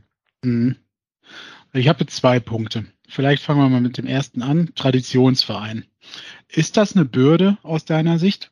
Weil, Absolut. also ich kann es, ich, also der SC Paderborn ist ja kein Traditionsverein in diesem Sinne. Ne? Das wird uns ja auch immer wieder um die Ohren geschmiert. Ähm, ist aber auch äh, zweitrangig jetzt. Äh, Markus Kröscher, als er, als wir in die vierte Liga abgestiegen sind, ist er, glaube ich, vier Monate vorher installiert worden als Sportdirektor oder sportlicher Geschäftsführer und hat gesagt, wir müssen ja kein Traditionsverein werden, wir müssen ein professionelles Wirtschaftsunternehmen werden. Und ich habe das Gefühl, viele Traditionsvereine, ob sie es freiwillig tun oder nicht, oder halt um dem Umfeld gerecht und geliebt zu werden, hängen halt in dieser Blase fest. Wir müssen Tradition, sie kriegen diesen Transfer einfach nicht hin, beziehungsweise beides unter einen Hut. Das Gefühl habe ich in Kaiserslautern auch gehabt. Ist mhm. das, entspricht das der Wahrheit und sind sie da jetzt irgendwie auf einem besseren Weg? Also klar, sind aufgestiegen, aber. Du, du triffst es eigentlich echt sehr, sehr gut. Also, das ist so, ähm, das ist auf der einen Seite total geil, diese Tradition, auf der ja. anderen Seite ist es eine Riesenbürde. Ja, also auf der einen Seite ist es auch das, was mich als als Kind schon, als Jugendlicher schon total gefesselt hat, so diese Geschichten von früher und das, was man in Kaiserslautern immer wieder hört. Und es ist allgegenwärtig, du kannst es immer noch spüren, du kannst es greifen, diese WM 54, die ganzen 54er Weltmeister, die damals aus Kaiserslautern dabei waren, das ist da überall allgegenwärtig. Aber natürlich bringt das Ganze einen gewissen Druck mit sich, weil die Leute immer noch, und das war in der dritten Liga so und das ist jetzt auch immer noch so, die Leute haben einfach noch den Anspruch und die Denke, wir, wir, wir haben unseren Platz eigentlich in der ersten Liga, weil wir sind doch der große FCK. Und in ein paar Jahren kann es vielleicht auch mal wieder klappen. Oder im Moment sieht es auch gut aus, aber das jetzt von Aufstieg zu sprechen, da tun die Verantwortlichen auch sehr gut daran, das nicht zu machen, den Ball flach zu halten. Man hat es letztes Jahr in Dresden gesehen, die sind auch gut gestartet und dann äh, mhm. gegen uns in der Relegation gescheitert.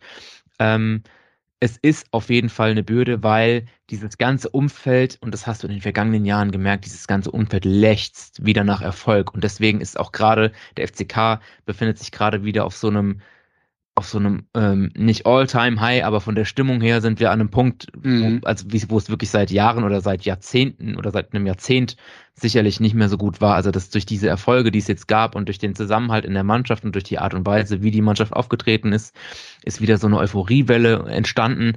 Und das ist eben, das ist eben das, was bei vielen Traditionsvereinen, glaube ich, auch vergleichbar ist wenn es dann mal läuft, dann sind alle total schnell gehypt und dann sind alle, oh mein Gott, der FCK ist das geilste auf der Welt. Aber das kann eben genauso schnell, wie es ins mhm. Positive kippt, wieder ins Negative kippen. Dann ein paar schlechte Spiele wieder gemacht, schlechte Entscheidungen getroffen und dann rutschst du wieder in so eine Negativspirale rein. Und dann ist das, was dich normalerweise so pushen kann, diese Macht, die diese Fanbase hat, ja, dieses Stadion, wenn es jetzt gegen Pauli waren auch wieder knapp 40.000 da und in der Relegation knapp 50.000, das ist geil, ja, und das kann, das kann eine Mannschaft tragen und das kann und das hat dem FCK in der Vergangenheit auch ganz, ganz oft Punkte äh, gewonnen einfach. Ja, dieser, dieser berühmte zwölfte Mann, das hat, das hat die Leute gepusht. Aber wenn das irgendwann wieder umschwappt ins Negative, dann ist das, glaube ich, und das haben auch schon ganz viele Spieler berichtet, das ist einfach eine, ein unfassbarer Druck, der da herrscht. Und dieses Umfeld ist einfach so nervös und so äh, feinfühlig, dass das ganz schnell kippen kann. Und von daher ist es auf der einen Seite total geil, dass du diesen Background hast, und auf der anderen Seite ist es unfass, eine unfassbare Last, die du da auf den Schultern trägst. Und es ist auch genauso, wie du sagst, man hat, glaube ich, in, in Kaiserslautern lange Zeit diesen Switch verpasst von, ähm, okay, wir sind ein Traditionsverein hinzu, okay, wir müssen eigentlich ein ordentlich wirtschaften, wirtschaftendes Unternehmen sein. Ne? Ich meine, mittlerweile ist auch ausgegliedert, ja, ist wieder ein anderes Thema, aber mhm. äh, mittlerweile ist man, glaube ich, so langsam da angekommen. Ja, ja aber äh, Kevin, lass mich da kurz noch einhaken, weil es dazu passt. Vorhin hatten wir den Vergleich zum HSV, der vielleicht ja auf einem ähnlichen Weg äh, sein könnte, wenn es sich langsam wieder nach oben geht. Aber ähm, wir haben auch letzte Woche über Hannover 96 gesprochen, die gar, also hörte sich gar nicht mal so anders an, das Anspruchsdenken dort. Vielleicht nicht ganz so extrem, aber auch so, ja, also der Verein hält auch viel von sich oder zumindest erwartet man viel. Ähm, Hannover und Hamburg äh, und selbst Paderborn sind ja auch tatsächlich größere Städte als Kaiserslautern. Äh, mhm. jetzt ist es bei Paderborn so, dass man natürlich massiv unter dem wirtschaftlichen Einzugsgebiet von Dortmund, selbst Bielefeld, äh, Schalke und Co. leidet, weil das natürlich alles Vereine sind, die sehr in der Nähe liegen, geografisch und auch, ja, die Wirtschaft natürlich äh, zieht das natürlich auch an, diese Historie. Wie ist das denn in Kaiserslautern? Also ich glaube knapp 100.000 Einwohner, ein bisschen weniger oder um den Dreh 100.000. Ja, ähm, ziemlich genau 100.000, ne? Ist das, ist das, ähm, also gibt es da in der Region eine tiefe Bereitschaft in der Wirtschaft, den Verein zu unterstützen? Die kommt gerade wieder. Die gab es in den vergangenen Jahren nicht mehr so, weil, gut, ich sag mal, als Werbepartner in der dritten Liga, was verspricht man sich davon? Es, es, es, es gibt jetzt wieder ähm, so ein, eine Gruppe regionaler Investoren, die ähm, ja, die wirklich aus der Region, aus dem näheren Umfeld von Kaiserslautern stammen, teilweise aus dem Saarland, ähm, die, die da wieder einiges äh, ja, an Geld auch in den FCK stecken und auch dran glauben. Ähm, auch das wird nicht immer so ganz äh, unkritisch gesehen. Ich meine, jeder, der irgendwo oder die meisten Investoren, die irgendwo im Fußball aktiv sind, machen das, glaube ich, nicht aus Nächstenliebe, sondern weil sie irgendwann einen Benefit davon haben wollen, was ja auch total legitim ist. Ich glaube, wenn ich das Geld hätte, irgendwo zu investieren, dann würde ich auch entsprechend mitreden wollen oder mir irgendwann was davon versprechen und nicht einfach nur Geld geben und sagen, ja, gucken wir mal, ja, wird schon irgendwie werden. Von daher. Ähm, Habt ihr da irgendeinen Luxemburger oder sowas, habe ich gelesen, mal gehabt? nee, ist das da noch gab, aktuell? Das, das ist. das nee. war ein, ein sehr dubioser äh, Geschäftsmann aus Luxemburg, Flavio Becker, der einsteigen wollte und dann wurde auch ganz schnell wieder von Champions League und so weiter gesprochen, aber ähm, nee, Flavio Becker. Hat man ist, nicht äh, zugelassen, hat man nicht nee, zugelassen. Das ist gut. Nee. Also ähm, in Paderborn gab es ja auch mal komischen Investor. so ein Energy Hedge.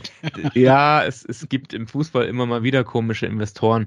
Aber ähm, um, um auch zum, zum Ausgangspunkt der Frage zurückzukommen, es gibt mittlerweile wieder eine Bereitschaft in der Wirtschaft, hier auch in der ansässigen Wirtschaft, den Verein zu unterstützen. Man muss dazu sagen, Kaiserslautern, ähm, und ich, ich darf das sagen, weil es meine Heimat ist, ähm, Kaiserslautern ist eine sehr strukturschwache Stadt. Eine Kaiserslautern ist eine Stadt, ähm, ich, ich hole kurz ein bisschen aus, ich versuche es nicht allzu lang zu, zu machen. Ähm, Kaiserslautern war früher mal eine totale Industriestadt. Ja, hier gab's ähm, großes, großen Nähmaschinenhersteller, hier gab's eine Spinnerei, hier gibt's immer noch ein Opelwerk. Ähm, das war eine totale Arbeiterstadt. Eine totale Arbeiterstadt, eine Malocherstadt, würde man, glaube ich, bei euch in der Region wahrscheinlich sagen. Ähm, und das ist dann halt irgendwann immer weniger geworden durch, ähm, ich würde sagen, wahrscheinlich auch teilweise durch die Industrialisierung, durch, durch Dinge, dass äh, vieles dann irgendwann günstiger im Ausland produziert wurde, etc. pp. Da sind viele Sachen zusammengelaufen. Aber bedingt dadurch hatten wir einfach eine Zeit lang oder haben es teilweise immer noch eine recht hohe Arbeitslosigkeit.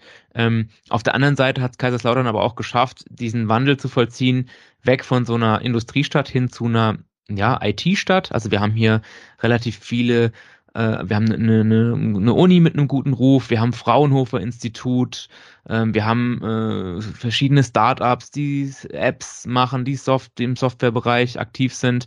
Und so ähm, ist die Stadt, befindet sich auch nach wie vor noch in so einem Wandel, äh, eben weg von dieser Industriestadt hin zu einer, ja, modernen Stadt, IT-Stadt, wie auch immer man das nennen will. Ähm, von daher, es, es gibt nicht so, so sehr viele extrem finanzstarke äh, Unternehmen vor Ort. Die, die es gibt, von denen sind einige wieder mit an Bord und ich glaube, das ist auch durchaus der Verdienst der, äh, der Leute, die da mittlerweile am, am, einfach am Werk sind und da vernünftig arbeiten, zumindest hat es so den Anschein.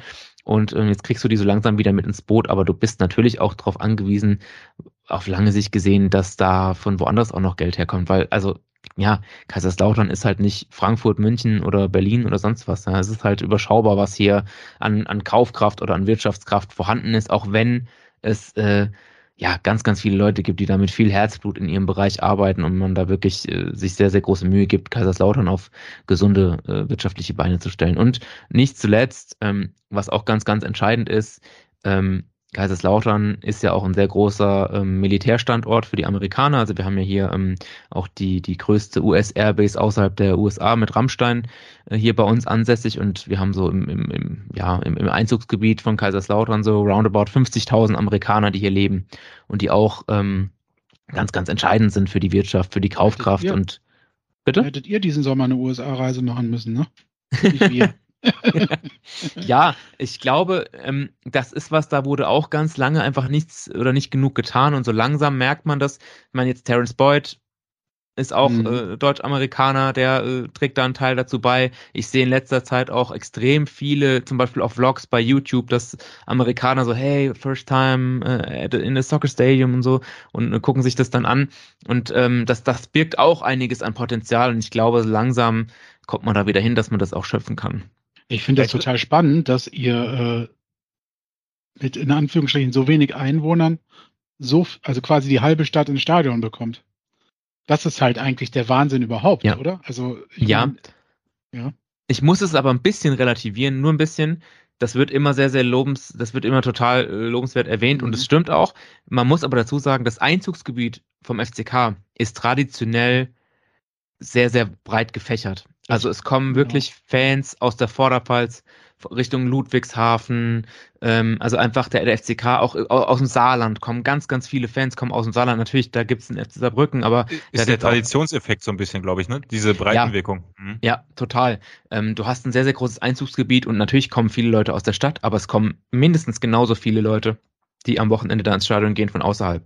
Das ist das, das- was Basti meinte, das fehlt uns halt hier, Ja. weil die, die von außerhalb hier kommen, die sind manche in Mönchengladbach Fanclubs sogar oder in Schalke oder Dortmund Mhm. und der SCP ist halt der zweite Verein dann, ne? Mhm. Und dann, wenn die halt gleichzeitig spielen, dann fahren die halt nach Gelsenkirchen oder nach Dortmund. Und deswegen haben wir halt hier nur 15.000 und die kriegen wir auch oft nicht voll. Mhm. Es denn, wir spielen natürlich gegen, was weiß ich wen. Aber gegen Sandhausen ist das nicht Mhm. so. Da, da gibt's eine ganz schöne Geschichte, die ich ganz kurz erzählen kann. Ich habe in Hamburg studiert äh, Mhm. damals und bin dann von Hamburg aus auf ein Auswärtsspiel gefahren nach Hannover vom FCK und bin da, habe dann über ein Forum, also ich war war halt also alleine in Hamburg und da waren jetzt keine anderen FCK-Fans, die ich kannte. Habe dann so über, ein, über es gibt ein sehr bekanntes Forum beim FCK, der Betze brennt heißt es, ist auch ähm, immer wieder äh, preisgekürt, irgendwie meistgeklickt, eines der meistgeklickten äh, Fanforen in Deutschland. Sagt mir auch was, ja. Ähm, und dann habe ich mich da übers Forum mit ein paar Leuten in Hamburg verabredet. Wir sind dann in den Zug gestiegen und ich habe dann einfach, also Hannover kam immer näher und irgendwie an jeder Station stiegen immer mehr Leute ein in roten Trikots. Und das ist so, es hat mich so geflasht damals, weil ich dachte, wir sind so weit weg von Kaiserslautern und trotzdem schafft dieser Verein, und das war auch noch zu einer, das, zu einer Zeit, da- das war triste, trister Zweitliga-Alltag und ähm, ich glaube auch damals hoch verloren, das Spiel. Aber da ist mir auch nochmal so bewusst geworden, das ist, das ist einer dieser, dieser Pluspunkte dieser Tradition, weil das können, das können ja logischerweise nur Leute sein, deren Eltern zum Beispiel auch schon. FCK-Fans waren und die, die, die das denen mitgegeben haben, weil die irgendwann mal fasziniert waren von den großen Spielern, von den 90er Jahren, als der FCK erfolgreich war und die müssen das irgendwie weitergegeben haben an ihre, an ihre Familie, an ihre Nachkommen, wie auch immer und das, da kamen immer mehr Leute, wir waren irgendwie, ich weiß, das waren Ortschaften, da war ich noch nie vorher gewesen und da stiegen immer mehr FCK-Fans ein und da hast du echt gemerkt, krass, der FCK Ja. zieht. Ich habe auch mit einer Studentin studiert, die äh, in Paderborn äh, hat sie studiert, auch aus Kaiserslautern kam. Äh, auch eine ganz nette Connection. Und selbst die hat auch immer vom FCK, äh, vom ersten FCK erzählt. Ne? Also das war ganz, Ja. ganz witzig. Ich habe damals, ich konnte mit dem Verein damals auch überhaupt nichts anfangen. Ich kannte ihn natürlich, weil ich halt auch jetzt schon echt lange Fußball äh, begeistert bin, aber ich hatte auch letzte Woche, ich habe immer so Schnittstellen. Ich lerne äh, gerne, gerne Leute kennen und durch die merke ich mir dann Dinge über die Vereine, die ich sonst ja gar nicht wüsste. Das ist so, wie wenn ich jetzt mit jemandem über den SC Paderborn sprechen würde, äh, der gar keinen Bezug, keine Person aus Paderborn kennt, würde der mich angucken und sagen, ja, Hm. noch nie gehört, keine Ahnung, was ihr da so spielt, aber ich kenn's nicht. Deswegen weiß ich halt immer auch ein bisschen über die, über die Clubs. Ähm, Hannover natürlich mehr als, als Kaiserslautern, aber das fand ich auch interessant. Also ich habe auch immer so überall so verstreut Fans von Traditionsvereinen angetroffen. Ja, ich meine, das mir- kennt man bei, ich habe zum Beispiel einen Kumpel aus Brandenburg, der ist Hannover-Fan. Er ist auch kurios irgendwo, ne? Also es ist, gibt's bei, bei ist der große Pluspunkt bei, Tradi bei Traditionsvereinen oder Vereinen, die seit längerem äh, um was gespielt haben. Ich glaube auch vor allem der Faktor international gespielt ha- haben oder hat oder natürlich um Meisterschaften gespielt, als es noch äh, Meisterschaften zu gewinnen gab in diesem Land, ähm, ist sicherlich ein großer, großer Faktor. Aber Sebastian, du wolltest noch was sagen. Ich wollte nur sagen, Kevin, du musst mir äh, vielleicht auch nach der Aufnahme mal sagen, wer das war, mit dem du da studiert hast, weil ich kenne nämlich auch tatsächlich äh, mehrere Leute aus Lautern, die auch in Paderborn studiert haben. Vielleicht kenne ich die sogar. Also die beiden Städte verbindet schon viel. Nicht die Tradition, das haben wir jetzt Oder die rausgearbeitet. IT, ne? So, ja, die IT wollte ich äh, tatsächlich sagen. Ähm, und ich glaube auch das grundsätzliche Umfeld äh, wirtschaftlicher Natur, klar, Paderborn ist jetzt nicht so die Malocher-Stadt, obwohl wir mit, äh, ja, mit Unternehmen wie, wie Bentler oder Bremer natürlich auch, sag ich mal, Unternehmen haben, die schon überregional Bedeutungs, also Bedeutung haben und, und auch nicht, nicht so schlecht sind oder Nixdorf früher eben. Aber äh, man muss trotzdem sagen, natürlich ist es auch in Paderborn so, dass im Moment der Verein seitdem er nicht mehr äh, unter der schützenden Hand von Wilfried Finke stehen kann, ähm, davon lebt, dass es eine Menge an kleinen äh, Geldgebern gibt. Und da ist man natürlich extrem angewiesen, äh, dass, dass da alle an einem Strang ziehen. Und ich glaube, das ist schon wirtschaftlich zumindest eine Parallele zu Kaiserslautern, ähm, die da gegeben ist. Ich wollte jetzt mal, um auf so ein bisschen auf die aktuelle Situation zu sprechen zu kommen. Äh, erstmal, wir haben das ganze wirtschaftlich jetzt so ausführlich äh, bearbeitet. Äh, 2020 hattet ihr noch während Corona, glaube ich, ein Insolvenzverfahren in Eigenverantwortung am Laufen. Das ist mittlerweile durch, das Thema. Ja. Das ist durch, okay. Und danach äh, ging es ja dann irgendwie nach Corona ähm, dann naja, gar nicht mal so schlagartig in, in, in, eine, in eine bessere äh, Saison, sondern in der Saison, wo ihr aufgestiegen seid, äh, 21, 22, also letztes Jahr, letzte Saison, ähm, da habt ihr erstmal, ich glaube, bis zum achten Spieltag irgendwie so nicht so doll ausgesehen und dann gegen euren Rivalen Waldhof Mannheim dann am achten Spieltag irgendwie 0-0 geholt, was so als Wendepunkt ja. beschrieben wurde. Mit zwei Mann weniger. Mit zwei Mann weniger, genau, das war das Bemerkenswerte an der ganzen Sache. Ähm, und von da an lief es dann gut, bis ihr dann, äh, ich glaube, vor der Re Relegation den Trainer Antwerpen dann nochmal entlassen habt und Dirk Schuster geholt habt. Mhm. Äh, ich erinnere mich noch an die Paracast äh, Podcast-Folge. Das war ja bei uns dann so, so, so ein Zeitpunkt, wo es um nichts mehr ging und man so ein bisschen links und rechts geguckt hat. Und ich meine noch, irgendwer hat das mhm. Thema äh, aufgebracht. Ich weiß nicht, Kevin, warst du es sogar? Nee. Irgendwer, äh, irgendwer sagte noch, äh, also das ist so ja, eigentlich ein, was ist das eigentlich für ein Move, äh, den, den Trainer dann zu, zu diesem Zeitpunkt ja. zu entlassen? Das kann ja. sich ja eigentlich nur äh, nicht lohnen, aber es hat sich ja gelohnt bei euch. Mal, beschreibt mal die Situation, wie war das zu dem Zeitpunkt? Das ja, er schlägt schon die Hände über, also ihr könnt ihn ja nicht sehen, wenn ihr das hört, aber er schlägt gerade die Hände über dem Kopf zusammen und reibt ganz nervös die Stirn. Ja, es ist einfach so. es passieren halt in und um Kaiserslautern und um den FCK immer so kuriose Sachen. Das ist so, wenn man das dann, also äh, wenn man durch euch dann auch nochmal dran erinnert wird, jetzt in dem Fall, dann ist es einfach, jetzt kann man so drüber lachen, aber in dem Moment war es halt schon irgendwie krass. Ähm, auch nochmal dazu, wie du es jetzt beschrieben hast, so den Verlauf der letzten Saison. Im Prinzip haben, hat der FCK es mit dem schlechten Start sich im Prinzip eigentlich die, die Relegation eingebrockt sozusagen. Auch wenn man jetzt im Nachhinein, wenn man wüsste, es läuft so, dann würde, glaube ich, jeder Fan das unterschreiben, dass es natürlich geiler ist in der Relegation. Also über den Sinn und Zweck der Relegation, da kann man nochmal drüber streiten, aber natürlich ist es irgendwie nochmal geiler und emotionaler, mit so einem Endspiel wie der, wie der Relegation dann aufzusteigen, als irgendwie drei Spieltage vor Schluss schon den Aufstieg klar gemacht zu haben. Das wäre für viele Nerven und Herzen wahrscheinlich besser gewesen, aber äh, und, und ich bin auch kein großer Freund von der Relegation an sich, aber das war halt, das hat, das hat da, da einfach nochmal einen Push gegeben und es war nochmal emotionaler und wurde nochmal heftiger gefeiert.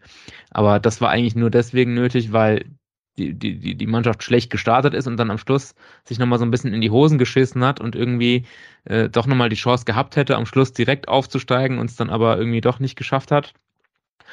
Und dann kam halt dieser Move mit der Entlassung von, von Trainer Marco Antwerpen und da muss man sagen, das hat die Fanszene sehr, sehr gespalten, weil Marco Antwerpen und auch sein, sein Co-Trainer äh, Döpper vom, vom Charakter her sehr, sehr gut zum FCK gepasst haben. Also das waren zwei, die hatten wir auch zum Beispiel bei uns, äh, wir hatten auch den Co-Trainer mal bei uns in der Podcast-Folge und jeder, der das gehört hat, hat gesagt, ah, ist das ein geiler Typ und was der sagt. Und der, der hat halt so geredet, wie ihm der Schnabel gewachsen ist. Ja, der hat da kein Blatt vor den Mund genommen und hat das so, so ganz, äh, ganz locker flockig so erzählt, wie die, wie so der Alltag aussieht. Und es war echt eine, eine tolle Folge. Und die haben einfach emotional super gut zu den, zum FCK, zum Betze gepasst und kamen bei den Fans super gut an. Und deswegen gab es natürlich auch sehr, sehr großen Aufschrei und es gab auch, ich weiß gar nicht, wie viele Petitionen gestartet worden sind, äh, von wegen äh, Marco Antwerpen muss bleiben und so weiter und so fort. Und ich konnte es auch total gut nachvollziehen, weil ich schon auch äh, nachvollziehen konnte, warum die Leute der Meinung waren, dass es so gut gepasst hat. Aber wenn man sich natürlich intensiver mit der Mannschaft beschäftigt hat und wenn man auch so ein paar ein Blicke hat, auch so hinter die Kulissen oder auch mal mit dem einen oder anderen spricht, der halt nah dran ist, dann konnte man das vielleicht schon nachvollziehen, weil ähm, ich sag mal, Emotionalität ist geil, auch in Lautern, das brauchst du. du. Also ein Trainer, der emotional mitgeht, der laut ist, der rumschreit und der einfach ja sich auch mal fetzt und auch mal was sagt, was unangebracht ist, der kommt in Lautern einfach traditionell besser an als jemand, der irgendwie da sitzt und sich äh, pausenlos irgendwelche Notizen auf seinem Notizblock macht. Ähm, ohne Kritik an Evangeline äh, loswerden zu wollen an der Stelle. Aber ähm, No hate das, gegen Ewald. No, no, um Gottes Willen. Nein, nein. Aber das ist einfach so, die Leute haben da Bock drauf, ne, dass da am, am, am Seitenrand einer abgeht. Und, ich glaube, ähm, Steffen Baumgart wäre bei euch auch richtig groß geworden. War, war auch mein Gedanke. Ja, auf jeden Fall.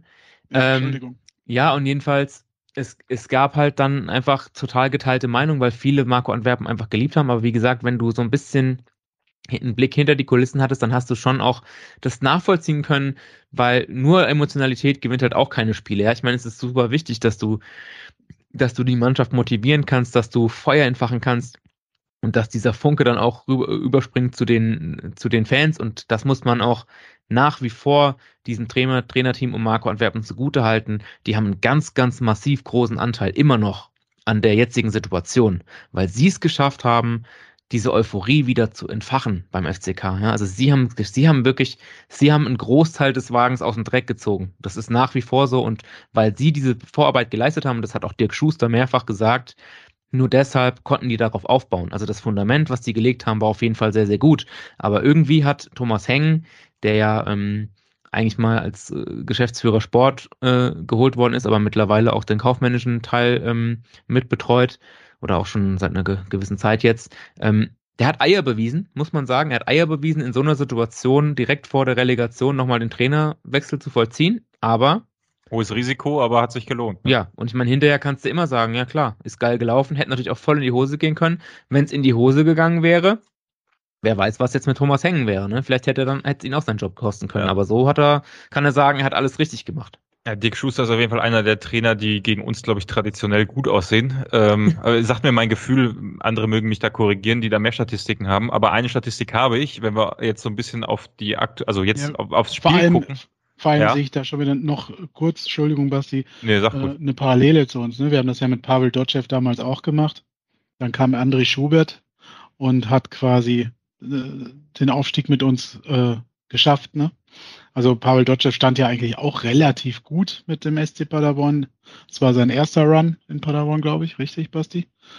Glaube, ne? Und wurde dann auch kurz vor Ende der Saison äh, entlassen. Und dann stieg André Schubert mit dem SC Paderborn auf. Ähm, insofern sehe ich, habe ich diese Parallele, musste ich halt schmunzeln. Äh, also mir fallen immer mehr Parallelen im Gespräch mit dir jetzt auf. also ich glaube, Vereine müssen halt in der dritten Liga sehr erfinderisch sein in der ja. Not, um irgendwie halt diesen Strohhalm äh, zu mehr äh, Etat wieder zu, zu packen. Mhm. Ne? Ja, ich glaube, man muss sich ja auch immer bewusst sein, ich glaube, keiner, der vernünftig arbeitet in dem Business, würde das als, würde so eine Entscheidung allzu leichtfertig treffen. Also ich glaube, man, keiner von uns, auch die best, die am besten informiertesten Journalisten, äh, haben nicht den kompletten Einblick in die komplette in, in, interne Geschichte. Aber man, es, es ist ja klar, dass da auch irgendwie das intern nicht mehr zu 100 Prozent gepasst haben kann. Sonst hätte, ja. hätte der Verein oder die Vereinsführung in dieser Situation so eine unpopuläre Entscheidung nicht getroffen, zumal sie ja ganz genau wussten, was die Reaktion darauf sein wird und äh, wie die Fans reagieren werden. Sehr mutig, ja. Aber hat sich ausgezahlt, ja. Basti, so, jetzt, ich bin dir in die Frage rein. Ja, ich, bin, ich, bin da, ich bin am Recherchieren. Ich meine, äh, Pavel Desshoff war doch Anfang der Nullerjahre bei uns. Ich glaube nicht, dass er durch André Schubert beim ersten Mal abgelöst wurde, aber er wurde auf jeden Fall beim ersten ja, Aufstieg. Ich, ich, ich bin gerade noch am Recherchieren. Ich, hab's, ich müsste es eigentlich im Kopf haben. Äh, es ist eigentlich äh, eine Sache, die ich mir entgegen zu, im, im Gegensatz zu Jahreszahlen ganz gut merken kann. Ähm, aber ich werde es im Laufe der Sendung noch herausfinden. Äh, ich wollte eigentlich auch, während meine Katze hier gerade alles demoliert, ähm, ich, äh, ich wollte eigentlich darauf hinaus, ähm, auf die Statistik, weil wir eben bei Statistiken waren. Ähm, der, also wir sind tatsächlich schon, ich glaube, zwölfmal aufeinander getroffen seit Mitte der Nullerjahre. Und sieben Spiele hat der äh, erste FC Kaiserslautern gewonnen, viermal unentschieden, einmal der SCP und die Torbilanz ist ganz ganz äh, besonders, nämlich 16 zu 2 Tore ähm, für den ersten FC Kaiserslautern im Duell zwischen dem SCP und Kaiserslautern. Also äh, spricht zumindest historisch gesehen nicht viel für uns, wenn man das so betrachtet. Jetzt sind die ersten Spiele beim ersten FC Kaiserslautern auch sehr gut äh, verlaufen. Ähm, wenn du, ähm, also ihr gewinnt irgendwie immer 2-1, ist mir aufgefallen. Also sowohl gegen Hannover 96 als auch gegen St. Pauli. Sowohl, Im Pokal habt ihr auch 2-1 verloren und noch 2-2 gegen Holstein Kiel gespielt. Ähm, was mir da aufgefallen ist, generell scheint ihr ein Problem mit Eckstößen oder Standardsituationen zu haben. Ja. Auf der anderen Seite extremes Momentum in den ersten Spielminuten. Ja. Ist das so eine gute Zusammenfassung? Das ist eine sehr gute Zusammenfassung. Also wir haben immer geführt in allen Spielen ähm, und tatsächlich nur Standardgegentore bisher bekommen. Also außer im, im, mhm. also im Pokal auch wieder ein Standardtor und eins aus dem Spiel raus, aber ähm, Standards sind die große Anfälligkeit beim FCK tatsächlich. Sehr also gut. ihr müsst einfach nur schauen, dass ihr, ja. dass ihr viele Ecken und Freistöße bekommt und dann ähm, könnte das was werden. Also das nee, das gegen ist, Hannover schon gut geklappt. Ja. Fragt die das mal. Ist, an, andererseits bin ich mir ziemlich sicher, weil Dirk Schuster das, das gefällt ihm definitiv nicht. Da werden sie nochmal stark dran arbeiten. Aber ähm, das, das, das Interessante ist, dass du trotzdem das Gefühl hast im Moment beim FCK, dass ähm, auch wenn dann ein Rückschlag kommt, dass die Mannschaft sich aber nicht aufgibt und trotzdem weitermacht. Und du hast einfach im Moment das Gefühl, es läuft, also es läuft einfach. Der FCK hat total das Momentum auf seiner Seite und schwappt weiter auf diese Euphoriewelle aus dem Aufstieg. Und ja, wir sind mal gespannt, wo es hinläuft. Ein cooles Gefühl, ne? Wenn man auch so das Gefühl hat, dass äh, eine Mannschaft entsteht oder entstanden ist, mhm. ähm, die sowas tragen kann. Ne? Also gar nicht, mhm. muss ja gar nicht die beste Mannschaft sein, aber mhm. also gerade äh, kann ich wieder nur von uns sprechen, haben wir in den letzten Jahren ganz oft die Erfahrung gemacht, mhm. in den letzten fünf, sechs Jahren, dass das viel mehr wert ist, als äh, 10 Millionen Euro Etat mehr zu haben, den man Absolut. dann in einen Spieler investiert, der vielleicht gar nicht mehr, also der gar nicht funktioniert in diesem Team. Ne? Also, es hat, ja. Es hat vor allem, sorry, ich wollte dich nicht unterbrechen, also wenn du noch was ja, alles gut. Du kannst das gerne weiterführen. Dann. ähm, es hat vor allem zum ersten Mal seit langer Zeit auch geklappt, äh, einfach den Kern der Mannschaft zusammenzuhalten. Ne? Du hast eigentlich als wirklichen Leistungsträger nur Matteo Raab zum HSV abgegeben auf die Bank, der irgendwie Bock hatte, in derselben Liga, in der er mhm. hätte Stamm spielen können, auf der Bank zu sitzen, weil er halt da irgendwie wohl das Dreifache verdient. Okay, kann man irgendwie auch nachvollziehen als junger Spieler. Mein Gott, wenn es Geld ruft, okay, soll er machen. Ähm, aber es hat es hat zum ersten Mal seit langer, langer Zeit funktioniert diese Kontinuität, von der immer so viele mhm. Leute gesprochen haben beim FCK. Also wir brauchen wieder Kontinuität, wir müssen wieder Kontinuität reinbringen. Und es hat nie funktioniert. Du hattest jedes Jahr 11, 12, 13 Neugänge, ab, äh, Neuzugänge, Abgänge etc. Und jetzt hast du es das erste Mal wieder geschafft, diesen eine erfolgreiche Mannschaft auch zu halten. Und ähm, an dieser Stelle aber auch übrigens nochmal vielen Dank an euch für äh, Marlon Ritter. Weil ja. äh, da ist wirklich ein, ein extremer Garant und ich habe so das Gefühl, Marlon Ritter, ähm, der war für die dritte Liga äh, schon ein außergewöhnlich guter Spieler und ich habe aber so das Gefühl, dass der jetzt noch mal besser geworden ist, weil das auch noch viel mehr seinem Niveau entspricht. Ich meine, der hat ja bei euch auch in der Bundesliga gezockt, von daher, ähm, das ist einfach, es ist ja, Wahnsinn. Da liegt zwar auch oft Genie und Wahnsinn äh, mhm. nah beieinander. Er hatte bei uns ein Problem. Er hat sich in einer falschen Situation in der Sommerpause verletzt, war quasi die ganze Sommerpause verletzt und hat dann eigentlich nie wieder so ganz richtig zurückgefunden in das Team, in seine alte Form. Und ich glaube, er ist auch einfach jetzt viel reifer geworden, dadurch, die, also er ist ja manchmal noch in Paderborn, äh, aufgrund seiner Freundin oder Frau inzwischen, ich weiß gar nicht. Ähm, und er fühlt sich super wohl da, ne? Auf dem Betze und in der Mannschaft. Das kriege ich hier auch immer noch mit aus der Ferne. Äh, und das ist halt auch wichtig für den Spieler, weil der kam mir damals in Paderborn auch schon sehr sensibel vor. Mhm. Also ein Spieler, der braucht, der so ein Umfeld braucht, wo er sich wohlfühlt, wo, wo die Mannschaft cool ist, sage ich mal. Ähm, deswegen, ja, das ist ein Topspieler. Also bei uns haben wir ja lange gerungen, ihn von Mönchengladbach ablösen zu können. Äh, und dann hat er sich, wie gesagt, verletzt. Das war halt echt schade. Weil wir haben hier auch im Padercast große Stücke auf ihn gehalten. Der hieß bei uns auch Sir Marlon. ja, was, also, ja, toller was er halt Spieler. beim FCK gelernt hat, ist, dass er auch ein bisschen mehr defensiv machen muss. Mhm. Ähm, aber das ist wirklich, also das ist halt so ein Unterschiedsspieler auch. Das hast du jetzt auch wieder gemerkt. Ich bin auch, ich bin, muss zu, zugeben, ich habe ihn auch oft schon kritisiert, weil ich mir wünschen würde, dass er ab und zu mal das, das Bällchen noch ein bisschen früher von seinem Fuß wieder wegbekommt. Also öfter mal ein bisschen schneller den Ball auch wieder mhm. hergibt. Aber dann hat, straft er mich ganz oft auch Lügen, wo ich dann schon so dabei bin, mich aufzuregen, dass er jetzt immer noch nicht abgespielt hat und dann tankt er sich da irgendwie doch wieder durch. Auch jetzt, ähm, äh, auch, auch beim, beim letzten Spiel jetzt einfach wieder, also wirklich ein super Spiel gemacht und auch ein, ein Megator im Pokal. Ja, von ja. der Mittellinie, das äh, kann ich wirklich jedem SCP-Fan, weil, wie gesagt, wir haben eine große Verbundenheit, glaube ich, und auch eine, Marlon Ritter hat, glaube ich, auch immer noch eine sehr große Sympathie-Base in Paderborn. Ähm, ja. ähm, guckt euch die Zusammenfassung vom Pokalspiel Kaiserslautern-Freiburg an. Das Tor von Ritter von der Mittellinie ist eins, ähm, was ist eine, eines Marlon Ritters auch wert ist. Ja. ja und nominiert zum Tor des Monats. Also wer, wer noch was auf Marlon Ritter hält, kann da auch abstimmen. Hat mich äh, tatsächlich erinnert an die Ecke, die er mal bei uns geschossen hat, die direkt im Tor landete. Ähm, war, glaube ich, auch in der, was in der dritten Liga? Ich weiß gar nicht mehr. Ja, ähm, glaube, glaube ich, ja. Ich meine ja. Müsste, ne? Ja. Ist auch egal, wo es war. Auf jeden Fall, äh, er hat immer wieder diese Momente, wo er äh, tatsächlich so einen raushaut, wo du denkst, Alter, was macht der hier bei uns? Ne? Mhm. ja. Ja, und es ist, wie du sagst, das, das, das merkst du ihm auch an. Das ist ein, ein, feinfühliger Spieler und du merkst ihm aber mhm. auch an, er fühlt sich wohl, er ist angekommen.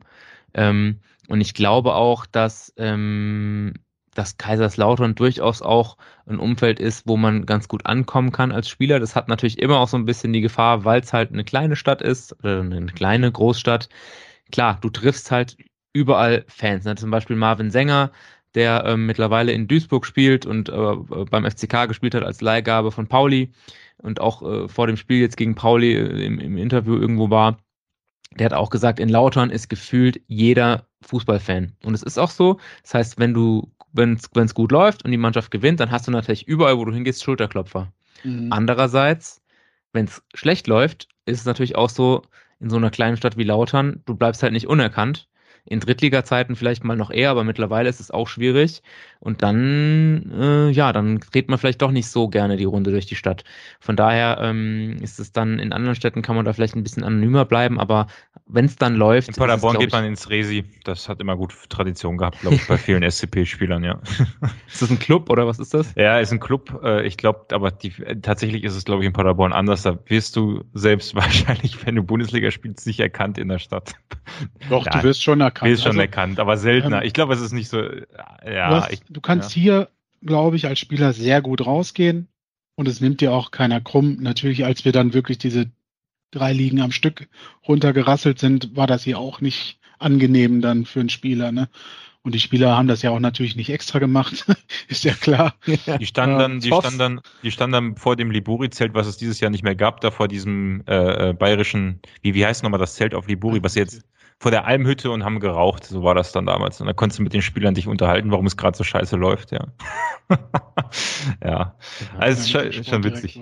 Ja. Ich, ich glaube tatsächlich ist es so, in, in Lautern ist es auch so, dass viele Spieler entweder vielleicht auch noch ein bisschen weiter weg wohnen oder die, die in der Stadt wohnen, die machen, die, die fahren dann auch öfter mal weg. Du siehst die dann ganz oft, die, die teilen ja heutzutage auch alle ihr ganzes Leben. Die sind dann halt viel in Frankfurt und so unterwegs. Wir sind halt hier so eine gute Stunde Fahrzeit von Frankfurt weg oder auch so ähm, ein bisschen kürzer noch von Saarbrücken.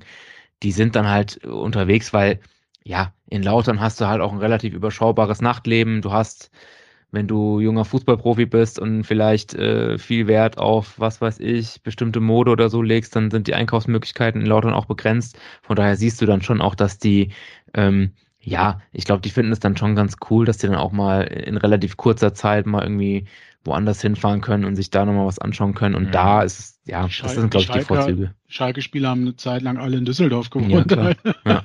ja. Ähm, was, also Du hast, ich schreibe hier mal nebenbei so ein bisschen mit, weil ich gar nicht alle Fragen, die so, alle Themen werden wir sowieso nicht abhandeln können. Ich schreibe sie trotzdem mal auf. Ja, die Zeit fliegt halt immer ja, extrem. Ja, ne? ja. Ähm, ich, ich, ich hätte jetzt noch einen Punkt, um das ganze Spielerkarussell abzuschließen, um dann anschließend zu den Tipps zu kommen. Äh, Kevin, wo reiht sich deine Frage gerade noch ein? Ja, jetzt. Dann, dann okay, dann reihe also, sie ein. Ich, äh, ich sag dir jetzt mal, wie ich den FCK wahrgenommen habe und dann würde ich gerne wissen, wie man bei euch uns wahrnimmt. Mhm. Ob man uns überhaupt wahrnimmt, ob mhm. man, keine Ahnung. Also ich habe als Fußballfan, muss ich mal sagen, die letzten Spieler, die mir im Kopf sind, sind Olaf Marschall und Shiriako Sforza. okay. Danach tatsächlich, du hast gerade noch Thomas Hengen genannt. Ich weiß, könnte jetzt nicht mal mehr sagen, ob der danach war oder gleichzeitig davor? Zweimal. Davor und danach. Davor und danach, ne? Genau.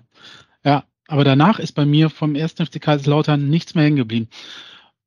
So, was ist da schiefgelaufen ab dem Zeitpunkt, auch wenn oh man noch mal weiter oben war? Also du brauchst jetzt keine halbe Stunde Abriss ja. machen, aber ja.